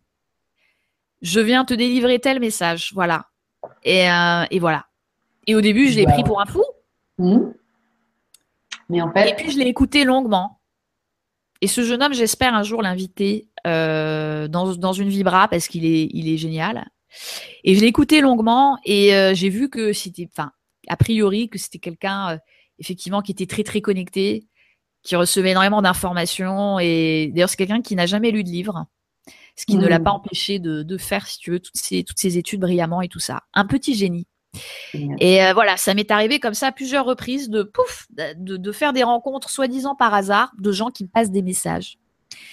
Des fois pour me recadrer aussi, pour me parce que moi je navigue aussi à vue, hein, je suis pas toujours euh, voilà, je peux faire des erreurs et tout ça, tu vois. Donc ah euh, il y a régulièrement un, pseudo ange gardien ou je sais pas comment mm. appeler ça. Enfin, des gens. J'essaye maintenant de de, euh, de comprendre ce que l'univers m'envoie, puisque c'est un prof. Ah oui. C'est un prof permanent. Et c'est ça. que j'adore dans la pensée du Nouveau Monde, c'est que il n'y a pas de gourou, il n'y a pas de dogme, il n'y a pas de livre, hein, mais en même temps, euh, le Nouveau Monde est toujours là quand tu veux, quand tu veux le voir. Et euh, c'est comme une grande université ouverte 24 heures sur 24, qui t'envoie toujours ce dont tu as besoin à la nanoseconde. Euh, c'est-à-dire que tout est, enfin, je fais partie des gens qui pensent que tout est signe, mais absolument tout. Que le, le nouveau monde, enfin le l'univers ne nous fait pas signe une fois de temps en temps. Je pense que c'est juste nous qui sommes plus ou moins capables en fait de voir les signes et euh, et voilà, le nouveau monde, c'est pas un. Enfin, j'ai rien contre les fonctionnaires, mais voilà, ils travaillent pas entre 8h et 16h. Non, il nous fait signe absolument partout, tout le temps. Et euh, des fois, c'est un jeu auquel je m'amuse de me dire, mais pourquoi est-ce que je suis là maintenant, tout de suite? Par exemple, moi, j'habite à Porte des Lilas, tu vois. Et souvent, je me suis dit, pourquoi j'habite à Porte des Lilas en ce moment? C'est une porte, il y a des archives à côté, il y a une église, il y a la piscine, il y a, il y a, il y a une déchetterie. Qu'est-ce que ça veut dire? Enfin, tu vois et, du coup, euh, je, m'amuse avec ça, de me dire, pourquoi là? Pourquoi, je ne vais pas donner mon adresse, mais pourquoi tel numéro? Pourquoi tel nom de rue? Etc., etc., qui est l'inverse d'une rue. Euh, enfin, je, je euh, enfin, non, là, je peux pas le dire parce que ça m'oblige à donner des adresses, donc c'est pas possible. Mais tu t'amuses avec tous les tous les petits détails en fait de ton quotidien et c'est ça. à la lumière du nouveau monde. Effectivement, moi je suis d'accord avec toi. Tout peut euh, trouver son sens en fait. Tout trouve son sens, c'est pas peu. Tout, tout, a un sens. C'est pas forcément toujours agréable. D'ailleurs là-dessus, donc pour moi, le nouveau monde c'est un processus, c'est une série de chocs moi, dans les chocs que j'ai eus, bon, il y a eu des chocs intellectuels, le fait que le vide n'était pas vide. Alors, moi, complètement ignare aucune culture scientifique parce que les littéraires, euh, voilà, on nous forme pas, tu vois. D'ailleurs, enfin bon, on va pas s'embarquer sur l'école, mais je, voilà, je n'avais pas du tout compris, si tu veux, pourquoi est-ce que nos pensées avaient un impact sur la matière. Pour, pour moi, ça avait toujours été quelque chose d'abstrait. Ouais, C'est-à-dire que je, je, je, je me disais que cette idée, je l'avais entendue souvent. Je me disais oui, j'y crois, enfin, je, j'y croyais, mais je ne pouvais pas l'expliquer. Alors que maintenant, on peut l'expliquer. On peut expliquer pourquoi nos intentions et nos pensées ont un impact sur la matière. On peut expliquer le chemin avec des équations, en fait. Même mieux avec des algorithmes, parce qu'apparemment, les équations, c'est dépassé maintenant. Ah bon, d'accord. On ne parle plus qu'avec d'algorithmes. Ouais. Ça, j'en parle dans mes petits tutos. Et euh, c'est beaucoup de boulot, hein, ces tutos, je vous cache pas. Euh, mais c'est vraiment passionnant, en fait, la physique. C'est euh, ah, génial. Mm. Tu vois, j'ai découvert que le vide hébergeait la conscience. J'ai découvert que la mémoire était en grande partie. Euh, et ça, par exemple, que le vide héberge la conscience, tu as, découvert ça dans quel cadre? Dans un bouquin scientifique Mais comment tu découvres ça? En, écoutant et en étudiant effectivement euh, des scientifiques. Moi, je, ne l'avais pas. Euh, je l'avais peut-être intuité, mais mais c'est vraiment ouais, c'est via les scientifiques, via Philippe Guimand, via via Roger Penrose. Euh, Greg Braden, Aramine, tous ces gens-là. Euh, je sais plus si Thibaut d'Amour en parle. Thibaut, Thibaut d'Amour parle. Thibaut d'Amour parle du fait que la mort est une illusion, ce qui est, ce qui est juste énorme, parce que c'est quand même euh, un scientifique, tu vois, très reconnu, mainstream, enfin, qui est à, l'Académie des sciences, donc il a pris beaucoup de risques en disant ça. Ah oui. il s'appelle vraiment Thibaut d'Amour. Tu, dis? Il s'appelle Thibaut, Thibaut d'Amour. Ouais. C'est énorme. C'est Carrément, c'est un super beau nom et puis c'est, enfin, ça veut, voilà, ça veut tout dire quoi. Mais complètement, c'est génial. Je vais creuser. C'est un Français donc. Ouais, c'est un Français. C'est un Français. Et Philippe Guimand, tu le connais, non? Oui, oui, oui, oui, je le connais. Je, le connais pas en direct, mais euh, ouais, ouais, tout à fait. Il, est génial, Philippe Guimand. Et pour le truc des mémoires, par exemple, enfin, peut-être pas m'embarquer là-dedans, mais c'est un cybernéticien en fait. Donc, il a été euh, de très haut niveau donc, il a été amené à créer des réseaux de neurones artificiels et il s'est rendu compte que il ne pouvait pas. Alors, avec des neurones artificiels, on peut faire énormément de choses et, euh, et voilà, tu as, des robots, des intelligences artificielles qui font des choses ben, dix mille fois plus vite que nous, etc., etc. Mais par contre, il y a une chose qu'ils peuvent pas faire, c'est avoir une mémoire. C'est-à-dire qu'il s'est rendu compte qu'il ne pouvait pas faire créer à une intelligence artificielle une image à partir des seuls neurones artificiels qu'il avait créés. Je sais pas si je suis claire. Dans le sens où il fallait absolument qu'il fasse appel à une banque de données externe. Qu'ensuite, cette intelligence artificielle allait, enfin, cette, cette, intelligence artificielle va se connecter à cette banque de données externe et ensuite faire des choses avec. Mais les neurones en elles-mêmes et les synapses ne peuvent pas créer. Et, euh, et aujourd'hui, parce que ça fait des années, des années qu'il étudie ça, aujourd'hui, même à Silicon Valley et tout ça, les mecs qui font des, des, des, IA, ils ont exactement le même problème. Ils ne peuvent pas arriver à faire créer des images à leurs robots. Ils sont obligés de faire appel au disque dur. Et le disque dur externe, c'est quoi? C'est le vide. C'est toutes ces infos qui sont dans le vide, en fait, et auxquelles on se connecte. Et en fait, c'est comme si, euh, quand par exemple, on veut convoquer un souvenir, le souvenir n'est pas vraiment dans notre tête. Notre tête, c'est un ordinateur avec un logiciel que d'ailleurs il faut changer. Donc quand je veux convoquer un souvenir, je vais dans mon dans mon dans mon cerveau et je tape HTTP euh, souvenir d'été, euh, je sais pas, euh, été 2017. Et si je tapais la bonne adresse, là, je me connecte via mon cerveau au souvenir, mais qui est dans le vide. Il est dans le vide le souvenir. C'est ça. Mais c'est l'intention que ça puisse paraître. J'ai par l'intention de m'y connecter, je m'y connecte. Exactement. Et c'est ce qui fait qu'on peut se connecter aux informations des autres, entre guillemets. C'est-à-dire que finalement, toutes nos informations sont à disposition de tous. De tous. Donc Google n'a qu'à bien se tenir. Maintenant, on a l'Internet. On a l'Internet. Ouais, l'Internet. Ça, c'est, je crois que c'est Greg Braden ou je sais plus de qui. Enfin, ça, voilà, ça, ah. beaucoup. Et c'est ce truc génial qui finalement dit que je peux me connecter à, à, tout, en fait. Donc, bah, si je cherche l'inspiration, je ne sais pas si tu connais notre Lulumineuse nationale. Bien sûr, j'adore Lulu. J'adore. Bah voilà, bah voilà, mais c'est vraiment. Qui, est, qui est du Maine-et-Loire aussi. c'est le Maine-et-Loire. Ah, Angers, parce qu'elle est d'Angers. Bah ouais. Oui, tout à fait. Ah, rigolo. Donc voilà. Ouais, c'est marrant. Né pour bosser ensemble à distance. Mais c'est ça, en fait, c'est se connecter à, tout ce qu'on veut, en fait, pour avoir. Euh, Mais c'est ça qui est génial, on peut se connecter à tout ce qu'on veut. Si on n'a pas la solution pour quelque chose, voilà, il faut essayer de se. Alors après, ça demande un travail de méditation, et puis il y a plein de choses qui se font la nuit. Moi, je sais que je demande énormément de choses avant de m'endormir. Hein, Je mmh. demande à voilà à mon à mon euh, à mon ange ou peu importe euh, d'aller me chercher telles infos parce que je sais que enfin la nuit on voyage tous on va on va certains d'entre nous nous sommes enseignés nous, nous allons euh, chercher des informations et, euh, et, et c'est ça et tout est dans voilà tout est dans l'air tout est dans l'internet et ça fait partie des, des choses que j'étudie dans la tectonique de l'invisible c'est-à-dire essayer de comprendre comment tout ça s'organise. Puisque donc dans le vide tu as des informations qui sont de toute nature. Qui sont nature magnétique vibrationnelle et tout ça. Ah de toute nature. Ouais. Euh, et euh, donc ça, c'est le docteur euh, El Amrani, qui est génial, que je conseille aussi à ceux qui nous écoutent. il y a aussi Giuliana Conforto, qui est une physicienne italienne, et qui, elle, justement, travaille sur cette idée que la force nucléaire faible et la force nucléaire forte ne, ne véhiculeraient pas le même type d'information. Voilà. Et, et que tu as, tu as, Amrani dit que voilà, on a, on a tendance à être empêtré dans le magnétisme. Donc ça, moi là-dessus, je suis en questionnement. C'est-à-dire que tout ce qui est de l'ordre magnétique, finalement, c'est il faudrait s'en sortir et que les informations les plus pures, celles qui viennent de la source, etc., ne sont pas d'ordre magnétique, tu vois. Et ça, c'est un truc que je suis en train de découvrir en ce moment. Moi, je croyais que le magnétisme, que c'était ni bien ni mal. Enfin, tu vois, je voilà. Et en fait, visiblement, euh, par exemple, tu pries mieux quand le magnétisme de la Terre baisse parce que les informations les plus pures viennent beaucoup plus facilement à ce moment-là, comme si euh, euh, la, comme si elle pouvait traverser plus facilement la, la Terre, enfin l'univers jusqu'ici, comme si le magnétisme était un, ça c'est une hypothèse qui vient de moi, un espèce de manteau un petit peu épais qui empêche certaines choses de, de, traverser. Tu vois, le vide c'est ça, c'est euh, plein plein plein d'informations, mais qui viennent de certaines de la source d'autres de nous aussi, puisque nos idées peuvent venir de l'extérieur, mais après nous, on élabore des pensées dans notre cerveau quand même. Et ces pensées, elles, elles voyagent, elles peuvent voyager à un certain niveau d'intensité.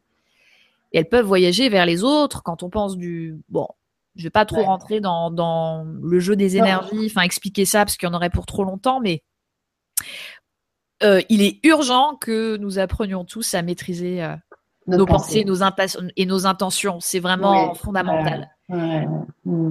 Et pour, pour comprendre ça, il faut expliquer, euh, faut expliquer l'invisible. Voilà, c'est, euh, c'est, sinon les gens peuvent pas comprendre. Je veux dire, si tu dis à quelqu'un, faut que tu maîtrises tes pensées, si tu lui expliques pas le pourquoi du comment, voilà, il va dire ce sont de belles théories, mais pourquoi? Je veux dire, mm. pourquoi? Eh ben, maintenant, on a des preuves.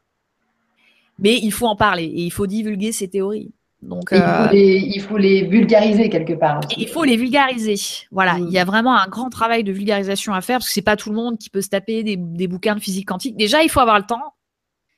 En plus, il faut avoir. Euh... Bon, moi, j'ai pas de formation scientifique. Enfin, j'ai quand même, je suis quand même un chercheur, donc euh, j'ai, on m'a quand même donné des outils pour faire de la mm. recherche mm. de façon quand même très rigoureuse. Mais voilà, je ne sais pas faire de maths, je suis pas sûre de pouvoir mm. faire une équation et tout ça. Et aujourd'hui, on a quand même des scientifiques qui font des efforts. Euh, je pense aussi à Trinh Xuan Chuan. Oui. Voilà, tu connais bien, euh, qui est un astrophysicien américain génial et qui a écrit justement un livre sur le vide qui est formidable, qui s'appelle La plénitude du vide, que je conseille vraiment chaudement. Il parle bien aussi. J'aime bien, il est, il est clair en fait. C'est des gens qui se mettent vraiment au niveau aussi de la compréhension euh, classique, on va dire, et, qui vont savoir euh, décoder euh, tout ce qu'ils ont mis en, en, forme de, de, formule ou, comme tu dis, d'équation, en mots accessibles, en fait. Et c'est vrai que c'est en ça. tu parlais de l'ésotérisme dans ton dernier tuto, enfin, en tout cas, moi, celui que j'ai vu, le dernier que j'ai vu. Mm. Et tu disais, il y a aussi ça et tout, mais je pense que c'est vraiment euh, une sortie de, de l'ésotérisme. C'est comme si c'était une façon de, de communiquer sur, euh, sur, ces choses extraordinaires, et puis que tout d'un coup, là, ça devient euh, beaucoup plus accessible, et, et donc ça fait moins peur. Voilà, ça, parce qu'il y a moins ouais, de mystère. Complètement, ouais. Ouais, ouais. Mmh. ouais, ouais. On se rend compte que tout ça, en fait, sont des énergies, sont des informations. C'est ça. Et, voilà, et qu'il n'y a pas, il a pas à en avoir peur. après, il faut, faut faire attention. Il y a bon tout ce qui est sortie de corps, sortie astrale, etc. J'ai un jeune homme l'autre jour euh, à la salle de gym euh, qui me dit oh, Audrey, comment on fait pour faire des sorties astrales? Explique-moi et tout. Je fais Attends, tranquille, tranquille, parce que c'est pas, un jeu. c'est ça, no panique. Voilà, je vais conseiller des lectures et tout ça. Hmm. euh, bon, faut pas, faut pas, parce qu'il y a des gens aussi qui s'intéressent au nouveau monde que parce qu'ils pensent qu'ils vont devenir des super héros. Et euh, attention, quoi, c'est pas ça le nouveau monde. Enfin, c'est pas que ça. Même si mm. je trouve que l'homme est une technologie de pointe et qu'on l'a oublié. C'est-à-dire que là, on est dans une phase où on est en train de s'extasier sur les robots, sur l'intelligence artificielle, etc. Mais mais mais il y a une technologie de pointe qui est bien bien perfectionnée, c'est nous et on se développe pas. Mais ouais, c'est ça. On n'en profite pas, quoi. Et on n'en profite pas. Donc, euh, je pense que voilà, il faut il faut il faut développer les outils supramentaux. On est on est amené vers ça. C'était Bernard euh, Stiegler, je ne sais pas si tu connais Bernard Stiegler. Qui ça, pardon? Bernard Stiegler, c'est un philosophe actuel, là, contemporain. Ouais, ouais, j'ai rien lu de lui, mais. moi non plus, hein, je le vois toujours en vidéo. Moi, c'est comme ça ma source d'information, mais j'aime beaucoup. Moi aussi, je euh, regarde de... Tu vois, de vidéos. Hein. Bah ouais, ouais, parce qu'on n'a pas le temps de lire tous les livres, hein, c'est pas possible. Ah, mais absolument pas. Absolument bah Et, lui, il parle, quand tu parles de la, notre grande technologie euh, enfin, humaine, il parle des, notamment des technicités de l'esprit. J'aime bien ce terme. Technicité des De l'esprit. Les technicités de l'esprit qu'on sous-exploite en fait, totalement. Mais c'est ça. Ouais, ouais, c'est ça. Donc on en est tous, euh, tu vois, on, se retrouve tous en fait à, à constater pour l'instant cette espèce de d'oubli total parce que ça avait été remplacé par des trucs un peu mystérieux à une époque qui que certains se sont même appropriés pour mieux tenir euh, tout le monde quelque part je parle des religions, notamment. je ne sais pas si les intentions que, n'ont été que celles-ci, mais pas mal quand même. Faut bien le voir. Et là, aujourd'hui, ben, on se retrouve face à, une, découverte qui serait l'homme, en fait, avec un grand H. Exactement. mais ouais. Tu vois, je pense que c'est. Le nouveau monde, c'est ça, c'est la conquête de. Enfin voilà, on a conquis euh, les airs, une, une toute petite partie de l'espace. Euh, on a conquis les mers, on a conquis les continents, mais nous, on ne s'est pas conquis. On sait pas, je sais pas si c'est euh, grammaticalement correct ce que je viens de dire, mais on se comprend. Pas grave, on se comprend. on n'a pas conquis euh, l'invisible. Voilà, et, l'invisible, c'est nous, parce qu'en fait, on est, on est que du vide aussi. Hein. Euh, le corps, voilà, c'est 99. Enfin, la matière, c'est 99. Ça aussi, pour moi, ça a été une grande découverte. Il dit. Quand j'ai découvert que 99,99% de la matière, c'était du vide. Putain, mais je, voilà, mais je, voilà. et, et c'est juste hallucinant quoi. mais, euh, mais ouais, les, les pouvoirs, euh, on peut tous, il y a des, des Harry Potter euh, en chacun d'entre nous et des ah Harry Potter, mais mais bon déjà, je pense que le, le, le plus sage, en tout cas, c'est déjà de, dans chacun d'entre nous de faire un sevrage de nos pensées négatives. C'est un véritable sevrage, c'est un véritable, un véritable entraînement au quotidien. Mmh. ça demande une vigilance extrême en fait. Et je trouve qu'on est, parce qu'on reçoit énormément d'énergie, bon, d'une part, les, les, choses se précipitent, mais en plus, on reçoit énormément d'énergie. Et moi, ce que j'ai remarqué, c'est que quand je dévie, je le paye tout de suite et très cher. Je sais pas si toi, c'est pareil. Je sais qu'il y a beaucoup de gens autour de moi, c'est comme ça. C'est comme si presque tu n'avais plus le droit à l'erreur, quoi. Exactement. Mm. C'est fou, hein. Et, et euh, ah non, mais j'ai envie d'être un peu 3D aujourd'hui, j'ai envie de me plaindre. Non, non, parce que tu vas passer une journée de merde. Ah, c'est clair. Euh, t'as juste pas le droit, quoi. c'est dur, hein mmh, ouais. Bah ouais. Comme tu dis, il y a un vrai investissement, un vrai engagement, un vrai. Euh, ouais, c'est un engagement, en fait, vraiment. C'est euh, conscient, en fait. Il y a vraiment mettre sa conscience là-dessus en disant Ah oui, c'est vrai. Ça change en ce moment. ah ouais, non, non, mais c'est juste. Euh, c'est vraiment une discipline, euh, une discipline de, tous les instants et c'est ça demande beaucoup de courage. Euh, c'est le cœur en action, comme disait je sais plus qui. Enfin, c'est une, expression que j'ai souvent entendue et que je trouve que je trouve très vrai, quoi. Tout à fait, c'est ça. Et je te laisse. Moi, j'ai plein de questions à te poser, hein, mais je... ah oui, oui, bah, ouais, ouais, si on veut, hein, allons-y. Non, mais c'est moi qui ça me vient comme ça, mais je, je, je dis si tu veux aller au bout de quelque chose et puis ensuite que je te ramène à, ce que Peut-être, ouais, juste. Euh, expliquer pour moi, enfin, expliquer pourquoi pour moi on on peut plus reculer aujourd'hui par rapport à la propagation des idées du nouveau monde. Euh, pour moi, c'est c'est une urgence, si tu veux, dans la mesure où je trouve que j'ai entendu plusieurs personnes dire qu'aujourd'hui il n'y avait plus rien sur le marché de la pensée. Alors là, moi, quand j'entends ça, j'ai envie de bondir. J'ai envie de leur dire non, mais attendez. Oui, je sais, capitalisme, laisse tomber, communisme, on n'en parle même plus. Euh, bon, on a des horreurs euh, comme le djihadisme qui, qui sont voilà des petites nouveautés là. Euh, mais il faut pas dire qu'il n'y a plus rien sur le marché de la pensée. C'est juste que les médias ne n'en parlent pas. Mais on a une mmh. pensée extraordinaire qui est le nouveau monde. Bah ouais. Une philosophie, euh, une philosophie à, C'est une philosophie, c'est une. Moi, je sais pas comment tu appelles ça, mais j'ai pas réussi à trouver un un, un truc générique euh, pour parler bah, du nouveau monde. Mais euh, en fait, c'est inclassable, quoi. C'est bah oui. tellement difficile d'en parler. C'est tellement tout. Tout le monde veut classer, mais c'est quoi le nouveau monde? C'est une philosophie, mm. c'est une idéologie, c'est tout ça. Alors, enlève tes cases de ta tête. c'est une psychologie aussi, c'est une façon. Ah, c'est vraiment incroyable. C'est vrai, tu as raison, c'est très difficile. Ouais, c'est très difficile. Et euh, moi, je, je, pense à notre jeunesse, en fait. Enfin, notre jeunesse aux jeunes.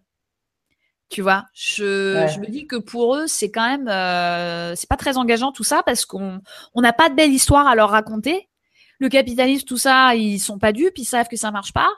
Mm. Alors certains vont une infinie. Alors si on regarde nos jeunes, bon, euh, surtout les, les, occidentaux, pour la plupart, ils veulent devenir beaux, riches et célèbres. Peu le deviendront.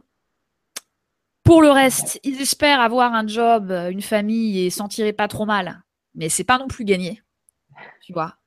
Et, euh, et, je me dis, c'est, c'est cette jeunesse aussi riche que fragile, il faut lui proposer quelque chose, quelque chose dans laquelle elle puisse s'investir. Et je pense vraiment que la pensée du nouveau monde, si on communique bien dessus, elle peut vraiment les intéresser. Déjà parce que c'est une pensée qui est extrêmement spectaculaire, c'est une pensée qui est extrêmement grandiose, puisque le nouveau monde, c'est ni plus ni moins que faire entrer la science-fiction dans notre vie, tu vois. Bah ouais. C'est le nouveau monde nous explique que nous sommes des êtres, des âmes euh, qui sont incarnés dans plusieurs corps en même temps, dans plein d'espaces-temps différents. Et les espaces-temps, euh, les espaces-temps, enfin les multivers et tout ça, ça ne fait plus du tout rire les scientifiques aujourd'hui. C'est une réalité. C'est euh, voilà, c'est on peut en parler sans rougir aujourd'hui. C'est c'est vrai, c'est c'est ça existe. Ça existe. Alors après, ils sont pas tous d'accord sur la nature des multivers, mais bon, ça c'est c'est un autre sujet. Mais tu vois, je, je, pense que si on veut changer le monde, il faut évidemment avoir une nouvelle politique. Et pour avoir une vraie belle nouvelle politique, il faut un vrai beau récit fondateur. Là, bah voilà, une nouvelle histoire. Voilà. Et je pense que le Nouveau Monde, c'est un challenger génial pour ça, justement, pour un nouveau récit fondateur. Parce que c'est un, c'est, euh, c'est, ça puise dans énormément de choses différentes, dans énormément, énormément de textes. Il y a, moi, j'écoute des gens de partout. J'écoute, il y a des rabbins, par exemple, qui parlent du nouveau monde sans le savoir. Euh, il y a aussi des soufis qui parlent du nouveau monde sans le savoir. Mais je suis d'accord avec toi. On, l'entend, mais même des fois sur quelques radios, peut-être un petit peu plus ouvertes sur euh, la nouveauté, on va dire. Euh, ça, il y, y, a des trucs passionnants parce que tu vois que la personne, elle véhicule en fait ce qu'on évoque, ce nouveau monde, elle le véhicule dans ses propos, dans ses expressions, dans, dans ses créations aussi, parce qu'il y a des artistes et tout. Et c'est fou parce que les gens, du coup, ne, ne savent pas à quel point il faudrait qu'ils se regroupent. Enfin, on ne sait pas encore. Exactement. Ouais.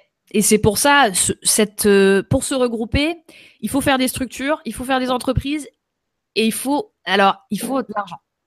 C'est pour ça que je, parce que là, c'est très bien tout ce qu'on fait et tout, c'est génial, mais on le fait sur notre temps libre. Euh, et à un moment donné, il va falloir que tout ça se professionnalise. Enfin, voilà. C'est, je crois qu'on est obligé d'en passer par là. D'accord. Et juste pour finir sur ce que je disais, il y a un chercheur que j'aime beaucoup, enfin un, écrivain qui s'appelle Rachid Benzine, qui parlait du djihadisme euh, en disant que si le djihadisme avait interpellé, si tu veux, autant les jeunes, c'est parce qu'il véhiculait plein de mythes.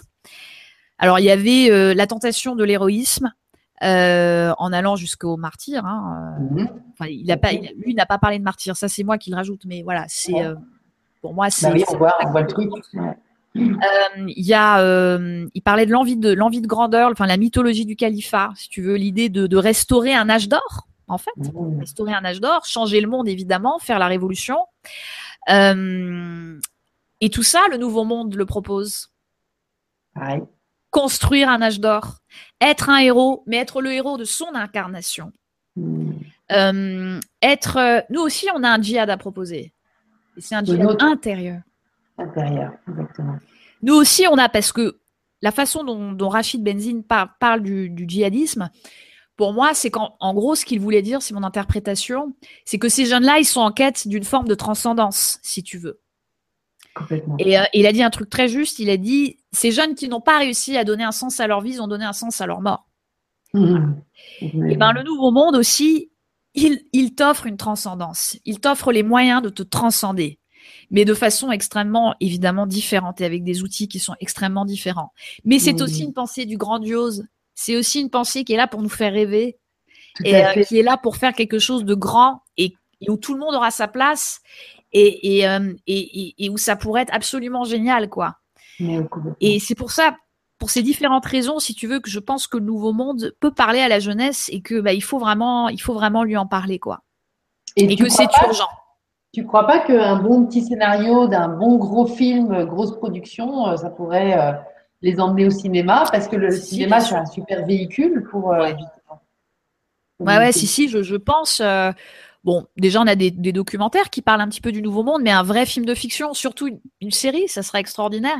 mais il faut que les télés acceptent de se lancer dans le, dans le challenge. Parce que voilà, il y a des gens, enfin il y a moi, il y en a sûrement d'autres, euh, des scénaristes qui ont très très très très envie d'écrire là-dessus. Ça serait intéressant de vous regrouper parce que je pense qu'il peut, il, faut aussi créer une espèce de force de présence, tu vois. Oui. Euh, effectivement, moi je, pense, je sens les choses basculer en ce moment, comme beaucoup, beaucoup de gens, et du coup, on peut imaginer aussi que, que même les télés vont commencer à, à regarder de, de, plus près euh, ces, ces visions-là qui sont en train de se généraliser, quoi, quelque part. Ouais. Je pense qu'à un moment donné, oui, ça va venir, mais, mais quand, tu vois? Mais quand? Quand, ouais, je pense que comme tu disais tout à l'heure, il y a cette, euh, cette, ce côté ne pas hésiter à. Euh, à se bouger, à, se mouvoir dans ce sens-là. Et quand euh, on sait écrire des, histoires, comme tu sais le faire, et comme certainement tu disais, il y en a certainement d'autres aussi, tu vois, mais et que et qu'on a cette vision aussi euh, aussi limpide et aussi euh, limpide et aussi imaginatrice parce que tu sais pas si c'est le bon mot mais il y a on, te sent complètement quand tu nous racontais un petit peu les histoires de, des enfants indigos là que tu as, as, écrit bah voilà, tu vois, c'est des trucs, euh, voilà, on a envie d'aller voir. Et puis les mômes, voilà, les mômes, les gens vont se reconnaître. C'est vraiment un, un film, c'est vraiment, je le vois à chaque fois que je regarde un film. Il y a une capacité de projection, en fait, euh, hyper puissante et, euh, et, on crée déjà une nouvelle vie, en fait, à, travers. et, et, notamment quand c'est dans la joie, quand le truc nous emmène dans un truc qui nous, qui nous, qui nous fait vibrer à l'intérieur. Complètement. Complètement, mais un grand film sur le Nouveau Monde, ça serait extraordinaire. Ça, ça aurait une portée prophétique, ça emmènerait plein plein de gens. Ah que tout ce dont on parle, évidemment, ce serait bien plus puissant en image. Complètement. Ce serait bien plus puissant avec une narration. Je veux dire, c'est bien de faire des vibrations, des, des conférences, c'est génial et tout, d'écrire des livres. Moi, je suis en train d'écrire un essai, c'est bien, mais rien, enfin rien ne vaut une image, enfin rien ne vaut une série, quoi. C'est clair, une série ou un film. Mais complètement. Mais euh, ça me fait je, Pardon? Je dis, ça me fait rêver depuis longtemps. C'est vraiment quelque chose qui me parle, le cinéma. Je voulais être metteur en scène aussi. Tu vois, je vois la puissance de la transformation potentielle avec un film. Euh, c'est comme un jeu de rôle parce que vraiment, on rentre dans une salle. En plus, quand tu vas vraiment au cinéma dans le noir et tout, et vraiment, tu rentres dans un truc. La projection de conscience, c'est ça en fait. Hein. Complètement. Et, et, quand je te rencontre et que tu m'apprends que tu es scénariste, n'es pas la première scénariste que je rencontre et je me dis ah mais c'est bon, on s'approche, on s'approche du but quoi. Parce qu'on est tous co-créateurs dans l'histoire et on va mettre du sel d'un côté, du poivre de l'autre et on va, voilà, on va tout mélanger, ça va la faire. Il va exister ce film dans pas longtemps, je suis sûre. Mais c'est vrai que comme tu dis, un film, c'est vraiment alors s'il y a vraiment un truc où il y a besoin d'argent, c'est bien une grande production. Comme Bien sûr envisager. Donc, euh, c'est pour ça qu'il ne faut pas qu'on hésite à en parler, à émuler, parce que je pense qu'il y a des financeurs qui aujourd'hui commencent, donc des gens qui ont de l'argent, des producteurs, je ne sais pas, qui vont commencer à s'ouvrir hmm. à ça, oui. à ce potentiel, tu vois. Et du coup, n'hésitons pas à en parler, assumons hmm. total, parce qu'il y a Edugo et puis euh, voilà. Complètement. Ouais, ouais, non, non, mais tu as entièrement raison. Et, et je sais que certains d'entre eux sont très tentés, si tu veux, mais ils ont peur. C'est ça le problème. Parce que tu as les producteurs qui, eux, enfin, ils adoraient faire des tas de trucs. Mais le problème, mhm. c'est les diffuseurs. Et les diffuseurs, ils ont peur parce qu'ils se disent que, alors moi, on m'a dit, combien de fois on m'a dit, oh mais Audrey, c'est très brillant, mais n'oublie pas que la télé est regardée par les vieux. Donc, si tu veux bien écrire pour les vieux, tu seras gentil. Voilà. Et les vieux, ils aiment peut-être les trucs brillants aussi. Enfin, tu vois, c'est tout ça est plein de. Exactement, c'est plein d'idées préconçues sur ce que les gens attendent et tout. Ouais, ouais, complètement. complètement. C'est juste scandaleux. Je je m'étalerai pas là-dessus parce que voilà, mais. Non, mais c'est super. On le sent très bien. Tu nous, tu nous montres vraiment super. Et c'est des, des informations comme ça dont on a besoin aussi pour trouver l'énergie de l'action, si tu veux. Tu vois, on est nombreux, nombreux, si c'est pas, on n'est pas tous comme ça, à, nous mouvoir quand on se sent un peu distordu à l'intérieur. Donc, quand il y a quelque chose qui fait une distorsion, là, tout d'un coup, on va trouver l'énergie. Donc, il faut savoir que pour l'instant, ça bloque. Il faut savoir que pour l'instant, les gens croient connaître l'être humain et les besoins de l'être humain. Mais non, c'est pas vrai. Merci de nous témoigner de ça parce que toi, tu es dans ce milieu, enfin, tu as évolué, ben, tu es dans ce milieu. Moi, je vois les freins, je, je, les, je les vois en direct, mais je vois aussi les tentations, tu vois, comme mon agent qui me disait, mais il avait les yeux qui brillaient, il veut, il veut lire en exclusivité, il était comme un gosse et tout. Mais bon, après, il a reculé. Enfin, il a mis en stand-by. Voilà. Parce, que, pour l'instant, c'est hein? encore, la, encore la peur qui drive tout le monde. Mais oui, il y a la peur il y a la peur. Euh, parce qu'il y a les diffuseurs et derrière les diffuseurs, il y a la pub. Et derrière la pub, il y a d'autres choses, tu vois. C'est tout un. L'argent. et oui, il y a l'argent. Et euh, donc tout ça, on est tributaire de tout ça. Donc euh, voilà, pour les médias de masse, je, mais je ne doute pas, j'en suis à peu près sûre, que dans, allez, dans 5-6 ans, il y aura, toutes les grandes chaînes auront leur grande émission sur le Nouveau Monde. J'en ah, suis sûre. J'en suis sûre. Et des gens comme toi, des gens comme, euh, je sais pas, Sylvain Didlot, des, des grands scientifiques comme, euh, comme Philippe Guimand, les stars des, des ah dans 5 ans. J'en suis sûre, j'en suis sûre, j'en fais. Tu seras aussi là, toi, dis donc. mais c'est génial. Ouais, on fait notre truc. Mais exactement, mais en fait, on, on, on sent, on sent énormément l'énergie déjà et on sent le, l'envie aussi que les gens, enfin moi j'ai beaucoup de retours aussi positifs sur ce que je propose, bah oui. toi aussi j'imagine, et, et c'est vraiment, euh, c'est vraiment la preuve. Enfin moi ça me, ça me nourrit aussi et c'est ce qui me fait tenir. Et, du coup c'est pas par hasard, on est déjà bien sûr dans les prémices de ça. Et, et voilà. Et je pense que c'est aussi notre boulot d'émuler pour amener de plus en plus de gens potentiellement euh, co-créateurs, mais qui aujourd'hui ne, ne s'imaginent pas encore euh, du tout dans la alors qu'ils y sont déjà. Ouais, ouais, non, complètement. Ouais, ouais, super, c'est génial. Et, c'est ce que tu, c'est ce que tu abordes donc dans, dans, tes, dans tes tutos. Tu dirais que les tutos, c'est, c'est, quoi le but? Les tutos, c'est un programme vraiment. Parce qu'en fait, moi, j'ai, ça fait des années que j'étudie ce truc-là. J'ai des milliers de pages de notes. Et euh, en fait, je suis en train de, de, mettre euh, en forme tout ça, toute cette réflexion, qui est évidemment remise à jour. Nouveau Monde, c'est très fatigant d'étudier Nouveau Monde parce que tous les jours, il y a quelque chose de nouveau qui tombe. Ah, sûr. Et c'est, ça te, en fait, on est toujours en tant que chercheur, on est dépassé toujours parce qu'il y a toujours des trucs nouveaux. C'est pour ça que le Nouveau Monde, c'est une œuvre collaborative. Et c'est pour ça que c'est génial parce que ça nous oblige à travailler tous ensemble parce que jamais quelqu'un arrivera à porter cette pensée tout seul. C'est pas possible. Il faut mettre son ego au placard, on n'y arrivera jamais tout seul. On est obligé de collaborer euh, entre chercheurs du monde entier et pas seulement qu'entre chercheurs, mais entre gens. Tout le monde peut travailler pour le, nouveau monde. Le boulanger d'en bas, s'il se met à faire euh, des pains euh, avec des ingrédients spéciaux, tout le monde, la concierge, le prof, s'il met en place quelque chose de nouveau, tout le monde peut travailler pour le nouveau monde et, doit travailler sur le nouveau monde. Ma mère qui m'appelle hier matin, qui me dit Audrey, je me suis levée ce matin, et je me suis dit, il y a une petite voix qui m'a dit, je ne veux plus regarder la télévision. Ah, Excellent. Ma mère qui était une, une fana de télé, tu vois. Combien de fois je lui fais la morale, je lui dis mais maman, mais mon sang, mais tu peux pas putain lire un livre. Regarde une vivra conférence sur le grand changement, c'est génial et tout. ouais, mais tu sais, bon, le soir. Et là, transformer ma mère, tu vois. C'est incroyable. mais oui, oui, oui. Est-ce que c'est Nouveau Monde? Tu fais oui, maman. C'est ça, Oui, ça y est. Tu l'as touché du doigt. euh, C'est ça. Je te pose la question, est-ce que c'est ça, Nouveau Monde? C'est-à-dire, est-ce que en fait, c'est une conscience à nouveau, le nouveau monde aussi, énormément. C'est-à-dire tout d'un coup, tu es dans la conscience que tu es dans un nouveau euh, move, tu es dans une nouvelle énergie, tu, choisis quelque chose et as, en fait, ah oui, tout d'un coup, j'ai envie de choisir ça, de regarder ou pas la télé. Jusque-là, je ne me suis jamais posé la question. Et donc, du coup, c'est vraiment un état de conscience. Moi, j'adore voir ça parce que le boulanger, c'est pareil. Le boulanger, il va mettre de la conscience, il va mettre non seulement des ingrédients, comme tu disais, différents, euh, bio et tout ça, mais il va mettre aussi son amour, sa conscience, enfin, l'amour de, nouveau pain, de vie. Ouais. Eh et il va mettre et comme comme les sentiments, les intentions ont un impact sur la matière, et ben le, boulanger qui fait son pain avec amour, et eh ben il va être bien meilleur. Et tu sais, ça me fait penser exactement mon boulanger qui est génial, qui est au coin de la ah. rue. Et un jour, euh, il me dit, oh Audrey, tu sais, quand je sors mes pains du four, je les entends chanter et au son du chant, je sais si j'ai réussi ou pas mes baguettes. C'est énorme. Et ben ça, c'est j'avais ma phrase nouveau monde de la journée, quoi, tu vois. Ah, et voilà. Et, et il connaît pas forcément, euh, voilà, il n'a pas forcément les connaissances que nous on a, mais il est dans une énergie nouveau monde parce qu'il fait les choses avec amour. Parce que c'est ça. C'est faire les choses avec joie et avec amour. C'est déjà énorme. Mais c'est ça. Ça sert à rien de lire 40 000 bouquins en physique quantique si tu fais la gueule euh, et que tu que pas dans la joie.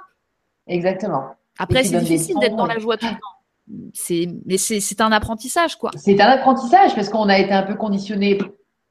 Au contraire, peut-être pas, mais quand même, la peur, c'était un autre apprentissage. On nous a appris autre chose. C'était pas la joie qu'on nous a appris. Donc c'est vrai que c'est des choses à déconditionner, etc. Ouais, c'est pour ça qu'il y a euh, vraiment un sevrage à faire. À assumer. un sevrage à faire.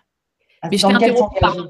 Tu voulais dire? Non, non, mais on, est dans, une, dans un échange superbe et tout. Moi, je, repensais au film euh, En quête de sens, qui a été un des, grands, euh, un des grands moments pour moi quand j'ai, quand j'ai vu, connu euh, Marc Ménardière et puis euh, Nathanaël. J'ai un peu honte, je, je, ne l'ai pas vu. Ça fait partie des films que j'ai pas vus. Ah, tu l'as pas encore vu parce que forcément, ça fait évidemment. Mais, mais justement, bah, tu vois, il parle de Bruce Lipton, qui est un ami de Greg Braden. Enfin, ils ont été mm. partout un petit peu, etc. Sur la conscience. Mais, mais en fait, ça, c'était il y a, euh, je dirais, il est sorti il y a 4, 3, 4, 3 ans, je sais pas. Ça fait pas si longtemps. Et en fait, euh, moi, dans le cadre des idées, la soirée d'ouverture, c'est toujours un film. Et ça a été le premier film, tu vois. Euh, qui Et puis ensuite, il y a eu un autre film l'année dernière. Par exemple, c'était Nouveau Monde, le film de de Yann, euh, de, Yann, oui, il a des super idées pour l'éducation, lui, c'est ça. Hein? Oui, euh, surtout l'entrepreneuriat aussi. Hein, faut que tu ah, vois aussi. Ah non, je confonds avec un autre. Bon. Non, ouais, ouais. Mais en tout cas, aussi alors. Et cette année, c'est hallucinant comment ça a décuplé au niveau de, tous ces documentaires, parce que c'est pas vraiment des films, si tu veux, avec euh, une fiction. C'est pas des fictions, ce sont des documentaires. Ça coûte un peu moins cher de faire des documentaires. C'est un peu plus facile de faire des documentaires. D'accord. C'est pour, ça. pour ça. Mais tu vois, je me dis, si dans si la, façon exponentielle avec laquelle ça s'est mis à, augmenter, tu vois, tout le monde fait son documentaire et tout ça. Moi, j'ai que l'embarras du choix. J'attends de, savoir lequel je vais inviter aux prochains idées. Ah mais, euh, mais, c'est pour dire que euh, voilà, la co-création des films du Nouveau Monde, des films fiction du Nouveau Monde, euh, devrait, devrait pas tarder et devrait aller très vite au niveau de l'accélération. Parce qu'on on va vite euh, se nourrir de ça et, et, tout plein de gens qui, qui vont être surpris en fait de voir à quel point ça leur fait du bien aussi. Complètement. Voilà. Mais comme parce que les gens découvrent. Ouais. Les gens découvrent, se découvrent à travers des films. Exactement. Le film Demain, il a voilà, il a il a provoqué, il a participé, je pense pas mal à un éveil de conscience aussi quoi. Exactement. mais comme tu disais, puis sur le web aussi, il y a des choses qui vont. Il y a une web série qui va bientôt sortir sur le développement personnel euh, qui a l'air vraiment ah très très drôle. Je pense que j'en parlerai euh, dans peut-être dans une euh, dans une vibra. Euh. voilà, il y a ah oui. qui se passe aussi. Bon, c'est sur le web, mais ça donnera peut-être naissance si ça a beaucoup de succès à quelque chose sur le sur le petit écran. Si nos chers amis diffuseurs veulent bien se mouiller un peu le pantalon, quoi, parce que là, ah, je j'ai travaillé des années pour la télé, je travaille encore. Enfin, j'ai j'ai un dessin animé qui va sortir, mais bon, voilà, je. ah, bon, bref. Non, mais t'en parles bien, c'est super. C'est nature, c'est authentique, c'est pas euh, maniéré comme euh, souvent.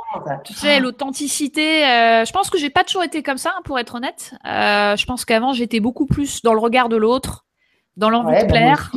voilà, je ne dis pas que j'ai pas du tout envie de plaire, hein, ça fait toujours plaisir quand on. Quand bien sûr.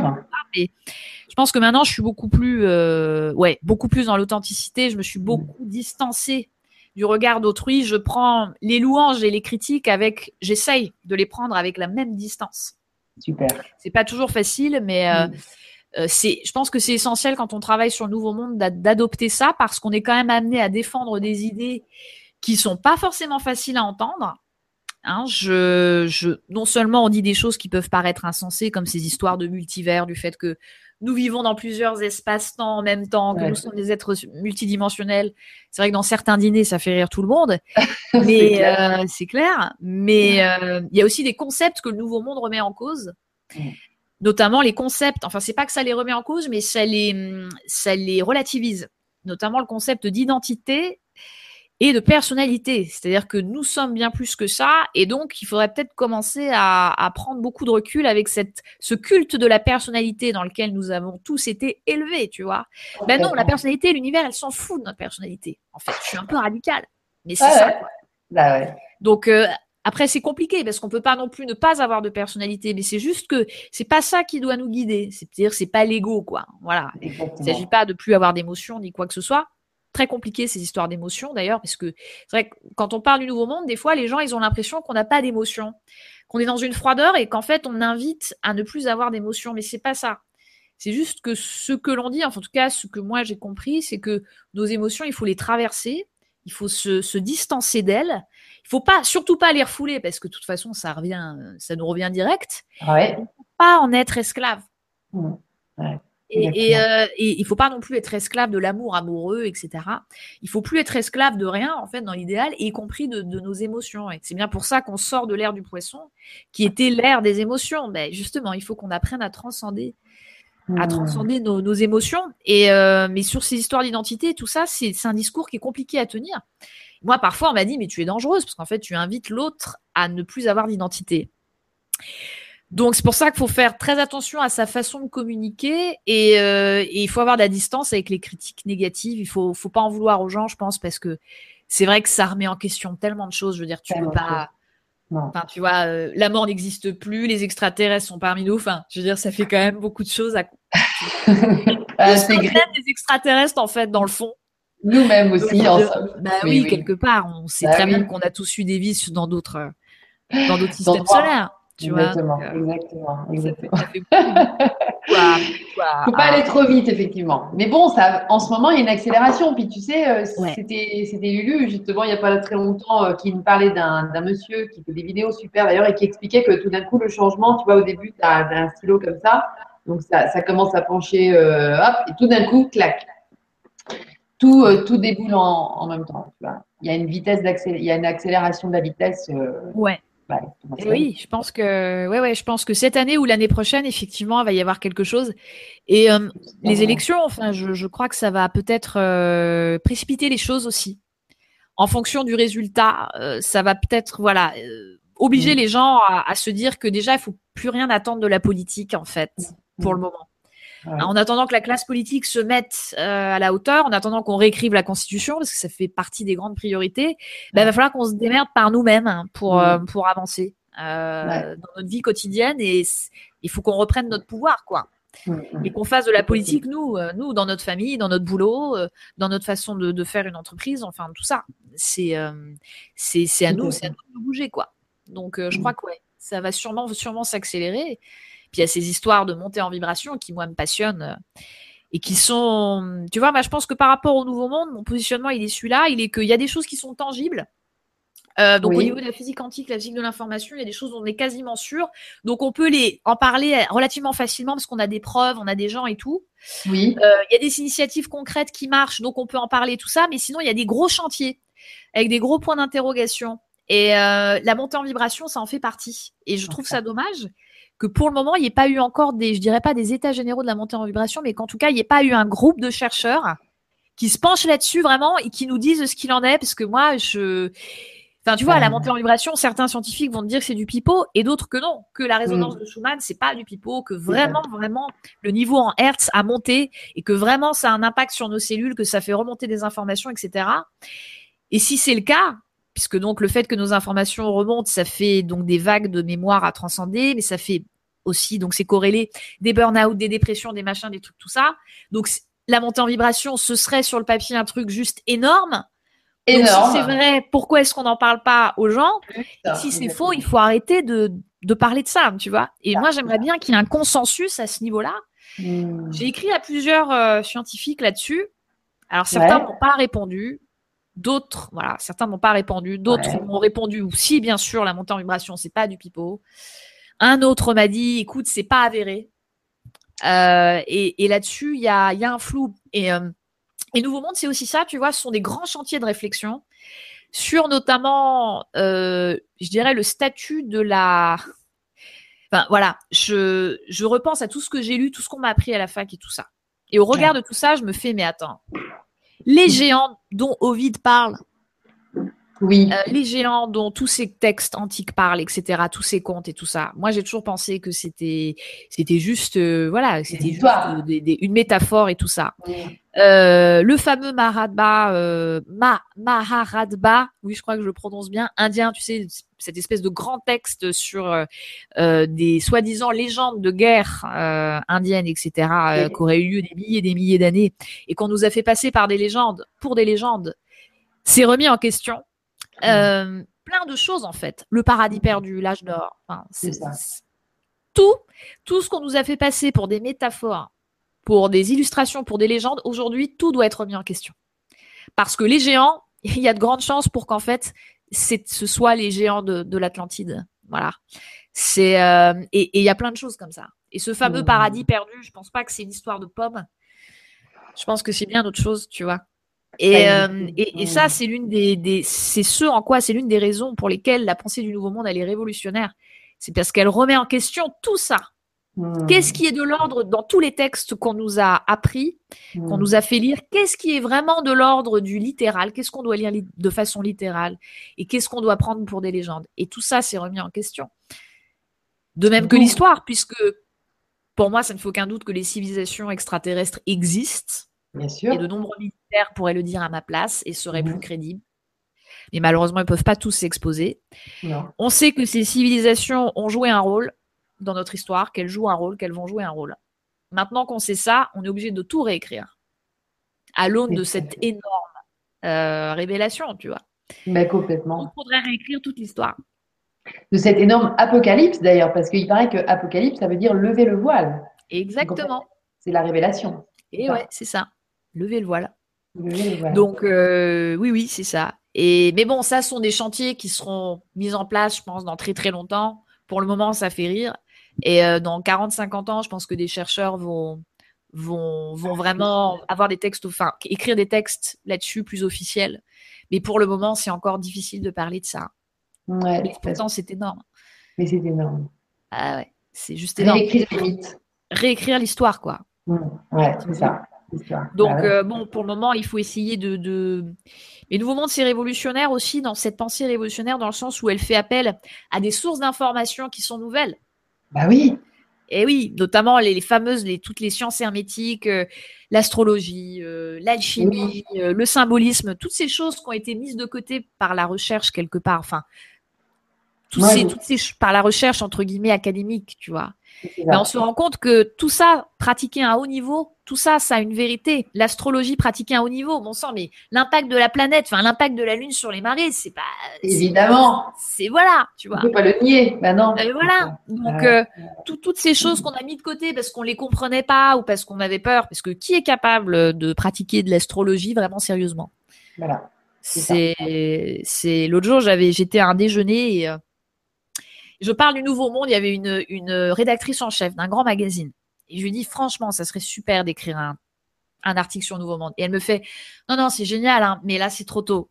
Et je prends son magazine et qu'est-ce que je vois? L'horoscope 2017. Attends, tu veux pas qu'on écrive sur le Nouveau Monde, mais pendant ce temps-là, tu diffuses quand même un horoscope. On sait bien que les horoscopes des magazines, c'est pas, tu vois. Donc ça suffit avec ce, cette mystique de bas étage, ce, cet occulte de bas étage. Il faut arrêter avec ça et maintenant il faut mettre du lourd sur et du lourd on en a. Parce qu'on a des gens qui savent lire des textes. On a des gens qui sont très érudits. Je pense à Luc Biget que tu as, que tu as reçu, par mmh. exemple. Magnifique. Magnifique. Ah ça, son éclairage symboliste, il est magnifique. Mmh. Il nous apprend énormément de choses. Énormément. Dans une humilité, en plus, cet homme, il est Exactement. Il est super. Et il est super mmh. connecté, etc. Ben voilà, des gens comme ça ils sont, sont absolument essentiels. Et ils sont nombreux, mais ils sont pas. Et ils n'ont pas vraiment voix au chapitre. Enfin, en tout cas, non. ils ont voix au chapitre euh, de façon, euh, enfin, sur les médias alternatifs. C'est ça, voilà, c'est ça, exactement. J'ai en fait un, qu'est-ce que je voulais aborder? Moi, c'était par rapport à, tu parlais des scientifiques et des, sujets, euh, des, sujets, euh, bah voilà, comme l'astrologie et tout ça. Mais euh, bah non, il y a quelque chose qui m'est venu, je voulais te le dire, ça va me revenir certainement. Mais, c'est vrai que les, sujets scientifiques sont comme choisis, on va vers les trucs où on est sûr d'aller bien loin, de, bien maîtriser. Mais dès que c'est un petit peu oui, voilà, ce que je voulais te dire, c'est que, par exemple, le sujet de l'intuition. Moi, je pense que la connaissance, elle est en chacun de nous. Bien sûr. Donc, l'accession à la connaissance, à la compréhension de tout, des mécanismes, des fonctionnements, etc., c'est en nous. Et donc, euh, il, y aurait, il y aurait une science de la recherche ou une science de, la compréhension ou une science de la science, une nouvelle, des nouvelles technicités, tu vois, pour accéder à la connaissance qui, devrait, qui pourrait aussi se développer. Complètement. Mais voilà, Complètement. Mais le nouveau monde, c'est ça. C'est euh, pourquoi c'est révolutionnaire? C'est parce que ça nous oblige à développer nos outils supramentaux. On, on est, moi j'ai fait euh, pas mal, enfin j'ai fait pas mal d'études et tout ça, mais on a développé seulement une toute petite partie de mon cerveau. Et c'est pour ça que j'étais pas forcément heureuse en fac et à l'école et tout ça, parce que je me sentais toute réduite à rien. Euh, le, le, les, facs, les... et pourtant j'ai eu des très grands profs qui m'ont appris plein de choses, mais on nous a, on m'a réduit à une toute petite partie de mon cerveau gauche, alors qu'on est tous bien plus que ça. Et c'est pour ça qu'il faut aussi révolutionner l'école, tu vois, c'est évident. Et c'est vrai que euh, moi, la façon dont on m'a enseigné comment chercher et tout ça, alors bon, si à la Sorbonne et tout ça, l'intuition était prise en compte par certains professeurs, donc il faut surtout pas, surtout pas généraliser. Mais c'est vrai que globalement, on privilégie l'esprit de synthèse, l'esprit d'analyse, la recherche documentaire, etc., etc. Mais chercher la vérité, c'est pas que ça, quoi. C'est pas que s'enfermer dans une bibliothèque et faire des listes. C'est aussi trouver la vérité en soi, comme tu dis, via, via n'importe quoi, via une promenade dans les bois. Euh, des fois, on a des idées géniales en se promenant dans les bois. On a des idées géniales en méditant ou après une nuit de sommeil. Parce que, comme, comme tu l'as dit très bien, on a la connaissance en nous en nous et dans le vide en fait et les deux se, confondent. Et c'est justement parce que l'intuition c'est ça c'est juste que c'est un accès direct aux bonnes euh, aux bonnes informations. Donc oui oui bien sûr. Euh, et, c'est ce que nous apprend le nouveau monde c'est que si on veut basculer vers cette cinquième dimension vers cet âge d'or nous devons absolument développer ce fameux euh, est-ce qu'on pourrait l'appeler sixième sens? Voilà. Et et, et, et, voilà. Et c'est la science d'aujourd'hui Excuse-moi, je pense qu'on pourrait même l'appeler euh, septième sens. Ouais, ouais, même euh, septième, huitième. Il y a clairement une, une, une rentrée, euh, tu vois, quand on est un bon tuyau vide, comme disait Lulu. Et ben, Philippe Guimand parle très bien. Il dit, voilà, lui, il se dit chercheur intuitif. Voilà, c'est parce que lui, il reçoit plein de choses. Ben, voilà, bien sûr. Et, ah, moi, je me sens aussi chercheuse intuitive, c'est ça. Ouais, c'est ça. Et ça, c'est mm. capital. T'auras beau avoir fait les études les plus belles du monde, avoir un, cerveau gauche super développé, un QI super développé, si ton quotient émotionnel, si ton cerveau droit il marche pas bien, si t'es pas capable de recevoir les informations, les intuitions, tu resteras un technicien. Les vrais grands chercheurs sont des chercheurs intuitifs. Einstein était un chercheur intuitif. Tous sont des chercheurs intuitifs. Voilà. Donc, euh, c'est, euh, mais ça, on nous l'apprend pas à l'école, quoi. et, euh, et chercher, chercher la vérité, chercher, trouver des solutions, ça passe aussi beaucoup par l'expérience, par le corps et par le cœur. Nous, on nous forme que la tête. On nous forme que la tête et que le cerveau gauche. Comment veux-tu qu'on y arrive? C'est pas possible. C'est pas possible, c'est trop. Mais non, c'est pas possible. Euh, il y a une école comme ça géniale euh, en Allemagne, euh, la SZBE, je sais plus quoi. Et la fondatrice géniale, elle a dit moi, je vais pas former que votre tête. Vous allez utiliser vos mains, vous allez utiliser votre cœur, vous allez tout utiliser. Et euh, les élèves, ils font deux heures de théorie le matin, puis après, c'est travaux manuels, c'est euh, du sport, voilà.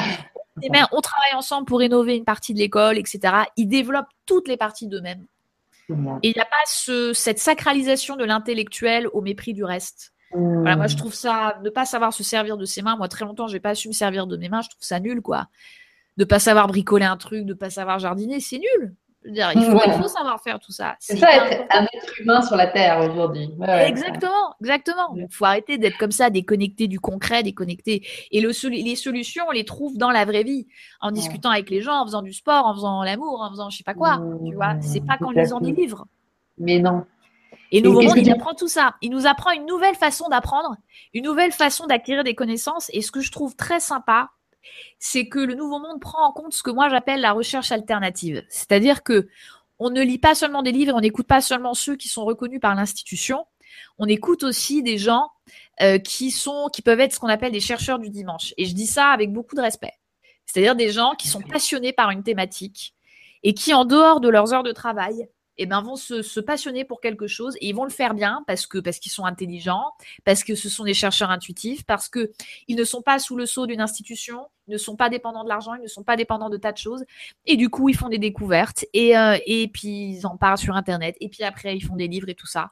Et ces gens-là, il faut les écouter parce qu'ils ont tous des choses à nous dire. Et euh, voilà, les, outsiders de la recherche, ils ont vraiment leur place dans le, dans le, nouveau monde. Ils font partie des pionniers du nouveau monde. Et ça, c'est les pionniers. Très, important et, les chercheurs institutionnels aussi ont leur place. Hein. Tous, tous, ont quelque chose à apporter. Si je prends Philippe Guillemant, c'est à la fois un chercheur qui a une fonction au CNRS, enfin, il est habilité à diriger des recherches, mais en même temps, lui, il a une indépendance qui fait qu'il peut travailler sur des sujets, euh, voilà, sur lesquels ses, ses, ses, collègues ne travailleraient pas forcément. Ouais, et, euh, et, à ce titre, il est particulièrement intéressant. En fait, ce sont les chercheurs libres et intuitifs qui sont, je pense, le plus à même de vraiment bien travailler, tu vois, euh, de bien travailler sur, euh, sur le nouveau monde, quoi. Euh, donc, pour toutes ces raisons, et il y en aurait plein d'autres, le nouveau monde est une pensée révolutionnaire et c'est une révolution de la pensée. Et voilà, il faut absolument la, la, la divulguer un peu partout. Un peu partout. C'est vraiment très important. Bah, merci beaucoup Audrey, c'est euh, passionnant en fait, moi j'en parlerai pendant des heures comme ça. ça... C'est inépuisable. Hein. C'est inépuisable. Bah bien sûr. Je, vous invite tous à, à regarder les, les, euh, les tutoriels. Les tutos, ouais. Ouais, ouais. Où est-ce qu'on les trouve? Où est-ce qu'on les trouve? Comment s'appelle ta chaîne? La mise.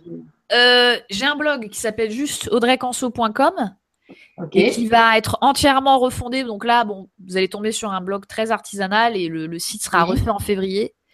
Euh, et sinon, il y a la chaîne YouTube Audrey Canso où vous, trouverez, euh, vous trouverez tous les tutos et, et je vais poster le prochain là euh, demain. Ok, super. J'avais envie de te poser, enfin de, de, de, demander. Bien sûr, pose-moi des questions, bien sûr. non, mais alors du coup, bah, j'en ai déjà posé pas mal où je t'ai interpellé sur des trucs, mais Là, c'était justement par rapport à ces adolescents aujourd'hui qui, semble-t-il, euh, s'éloignent un petit peu du contact direct euh, au profit de, euh, de leur petite bestiole. Et encore, celle-là, elle est vraiment toute petite par rapport à celle qu'ils ont tous. Donc, qu'est-ce que tu en penses de ça alors? Ben, moi, je pense que je pense que sincèrement que c'est pas une bonne chose. Alors c'est toujours pareil. Euh, ils sont très à l'aise avec les nouvelles technologies et ça c'est bien parce que encore une fois, on pourra pas faire contre le progrès. On pourra pas aller contre les progrès de l'intelligence artificielle, etc. Mais c'est toujours le même problème. Il faut donner à l'homme des jouets qu'il est capable de manipuler. On nous a donné l'arme nucléaire alors qu'on était encore et on est encore des bébés dans un bac à sable qui pensons voilà jouer à la guerre. On a vu ce que ça a donné. Bon, euh, ça a été une catastrophe. Euh, pour toutes ces, toutes ces très hautes technologies qui envahissent notre quotidien, moi, je m'éloigne un peu. Je reviendrai sur les ados, mais je voulais juste faire un détour là-dessus. Moi, je veux bien hein, les robots, les tout ça, mais notre conscience, il faut qu'elle évolue au même niveau. Sinon, ça va être une catastrophe. Sinon, on va vers un certain médium. Alors, le futur n'est pas écrit, que ça soit clair. Donc, on peut toujours tout changer. Mais il y a quelques semaines, à un instant Y, à l'instant Y où moi j'étais, où j'ai entendu ce médium en médiumnité publique, il disait qu'on allait vers un homme bionique. Si on continuait comme ça, dans 200 ans, la population de la planète serait divisée par 10 et on les gens seront bioniques. Voilà. Catastrophique. Bon, on va sûrement échapper à ça, j'en suis, j'en suis persuadée, et de toute façon, il le faut. Euh, donc, toutes ces nouvelles technologies, c'est génial s'il y a le niveau de conscience qui va avec. Ça, c'est la première chose. Et c'est pour ça qu'il faut avant tout développer l'homme comme une technologie de pointe et comprendre cette technologie de pointe. Et la seconde chose, c'est que les ados, oui, bon, c'est important qu'ils soient à l'aise avec tout ça parce que c'est aussi avec ça, qu'on va faire des applis Nouveau Monde parce qu'il y a plein de choses à faire de ce ben côté-là et tout ça et ça va beaucoup nous aider. Mm. Mais le problème, je suis bien d'accord, c'est qu'ils sont beaucoup trop déconnectés du, du réel et des, et des uns des autres. Et ça, c'est un vrai souci parce que ça fait des, pseudo-autistes, entre guillemets, euh, qui ne savent pas se parler. En plus, ils sont incapables de se concentrer sur quoi que ce soit. Alors, euh, le, zapping, c'est aussi, euh, c'est aussi pas mal parce que des fois, en zappant comme ça, on fait des connexions. Donc, c'est un, exercice intellectuel qui n'est pas inintéressant, mais il ne faut pas seulement savoir faire que du zapping. Il faut aussi être capable de se concentrer sur quelque chose si on veut aller vraiment loin il faut, il faut aussi être capable d'être focus sur quelque chose. Et ce, zapping permanent, en plus de leur faire du mal euh, d'un point de vue physiologique, parce qu'au niveau des ondes, ils s'en prennent plein la tête, on s'en prend tous plein la tête, eh bien, ça diminue évidemment, je pense, peut-être même leur rapport à leur intuition, etc. Il y a des gens qui disent que toutes ces, toutes ces choses qu'on nous a mis dans la main, les téléphones et tout ça, c'est fait pour qu'on soit déconnecté de, de la source. Bon, moi, je, je, je, pense que voilà que c'est c'est peut-être un petit peu trop un petit peu trop négatif. Hein. Mmh. Euh, mais bien sûr qu'en étant toujours à droite Facebook machin, même des fois moi ça m'arrive, je me dis mais attends arrête là parce que tu es en surmenage. Un coup Facebook, un coup machin. En plus les gens sont dans la réactivité. Parfois quand tu mmh. leur réponds pas dans un certain délai, ils s'inquiètent. Mmh. Et des fois, moi, je dis non, non, mais tu sais, mon téléphone, moi, je l'allume trois fois par jour. Ou Facebook, c'est pas parce que je mets deux jours à répondre que que c'est pas poli, c'est juste que je peux pas. Je peux pas être tout le temps dans la mm. réactivité parce que moi, ça m'enlève de ma de mon alignement et ça diminue ma qualité, la qualité de ma réflexion, la qualité de ma vibration en fait. Donc il faut arriver à se distancer de tout ça. C'est vraiment très important. Et pour les ados, moi, j'ai pas d'enfant, mais si j'en avais, je pense que je serais euh, assez sévère là-dessus. Et d'ailleurs, ce qu'on m'a raconté, euh, donc des, amis qui ont travaillé à Silicon Valley, et on m'a dit, tu sais, hein, les big boss de la Silicon Valley, euh, leurs gosses, ils n'ont pas de tablette. Hein, faut pas se leurrer. Hein. Mmh. Tout est très réglementé. Ou s'ils ont des tablettes, c'est qu'entre telle heure et telle heure, ils les protègent énormément de tout ça. Parce qu'ils savent. Ils savent. Donc ouais, je pense que tout ça doit être géré avec énormément d'attention. Et de conscience. Mm. Et de conscience, ouais, c'est certain. Mm. Super. Bon, écoute, merci beaucoup. Toi, tu es donc né en 80. Donc voilà, tu fais partie de ma. Donc les. les 1980. 1980. Mm. Ouais. Et, et, euh, et, en ça, j'aime beaucoup parce que ta façon de, de, voir les choses, elle est très euh, intermédiaire en fait. C'est vraiment entre, entre euh, la génération des très jeunes et puis les gens qui ont 50 ans. Mm. C'est ça. C'est ça. Oui, oui, je pense. C'est cette génération qui, qui, qui, colporte facilement, en fait, qui, qui, divulgue et qui, vulgarise aussi, tu vois, parce que du coup, oui. c'est oui, je pense que moi, j'ai eu une enfance très ancien monde. Ouais. Très, très 3D dans, dans le mode de vie que j'ai eu, dans la formation que j'ai eue, dans tout, en fait. C'était très, très 3D. Et j'ai basculé, mais petit à petit, vraiment, par un petit peu ce que j'ai raconté tout à l'heure. Et ça s'est fait très progressivement vers enfin, j'ai été mise en contact avec la 5D. Je suis pas en 5D évidemment, mais, non, mais j'ai basculé petit à petit vers cette possibilité du nouveau monde. Mais je suis vraiment née en troisième dimension, enfin troisième dimension, euh, vraiment quoi. Euh, vraiment, je... c'était Tim Burton. Enfin, je sais pas, Édouard Romain d'Argent. Je sais pas si tu l'as vu. Oui, je l'ai vu. Oui, Et le lotissement, tu sais, où j'ai évolué quand j'étais ado, c'était ça. Ah c'était, euh, il y avait ce côté, il y avait, nous on faisait du spiritisme dans les bois au bord d'une forêt. Ben, c'était un peu le côté château de Tim Burton. Et la mmh. journée, ben, c'était le lotissement très, tu vois, avec les propriétaires, la petite bourgeoisie. Tout nickel. je, parle, parle pas de ma famille, je, parle d'une ambiance en général. Ça. Euh, et mon enfance, moi, c'était vraiment ça. Enfin, c'est comme ça que je l'ai ressenti, disons. Parce voilà.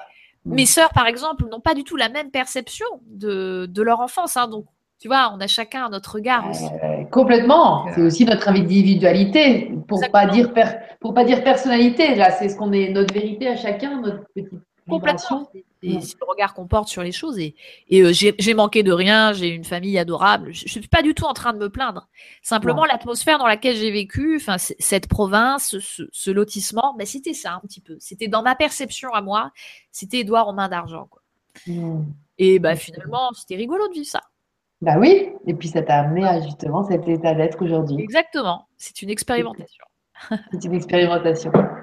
Je, je, vais te laisser conclure, Audrey, parce que tu vois, euh, les gens ont bu tes paroles et puis, euh, et puis euh, les questions viendront peut-être dans un deuxième temps. Mais merci beaucoup. Bah, merci à toi, Lily, de m'avoir reçu.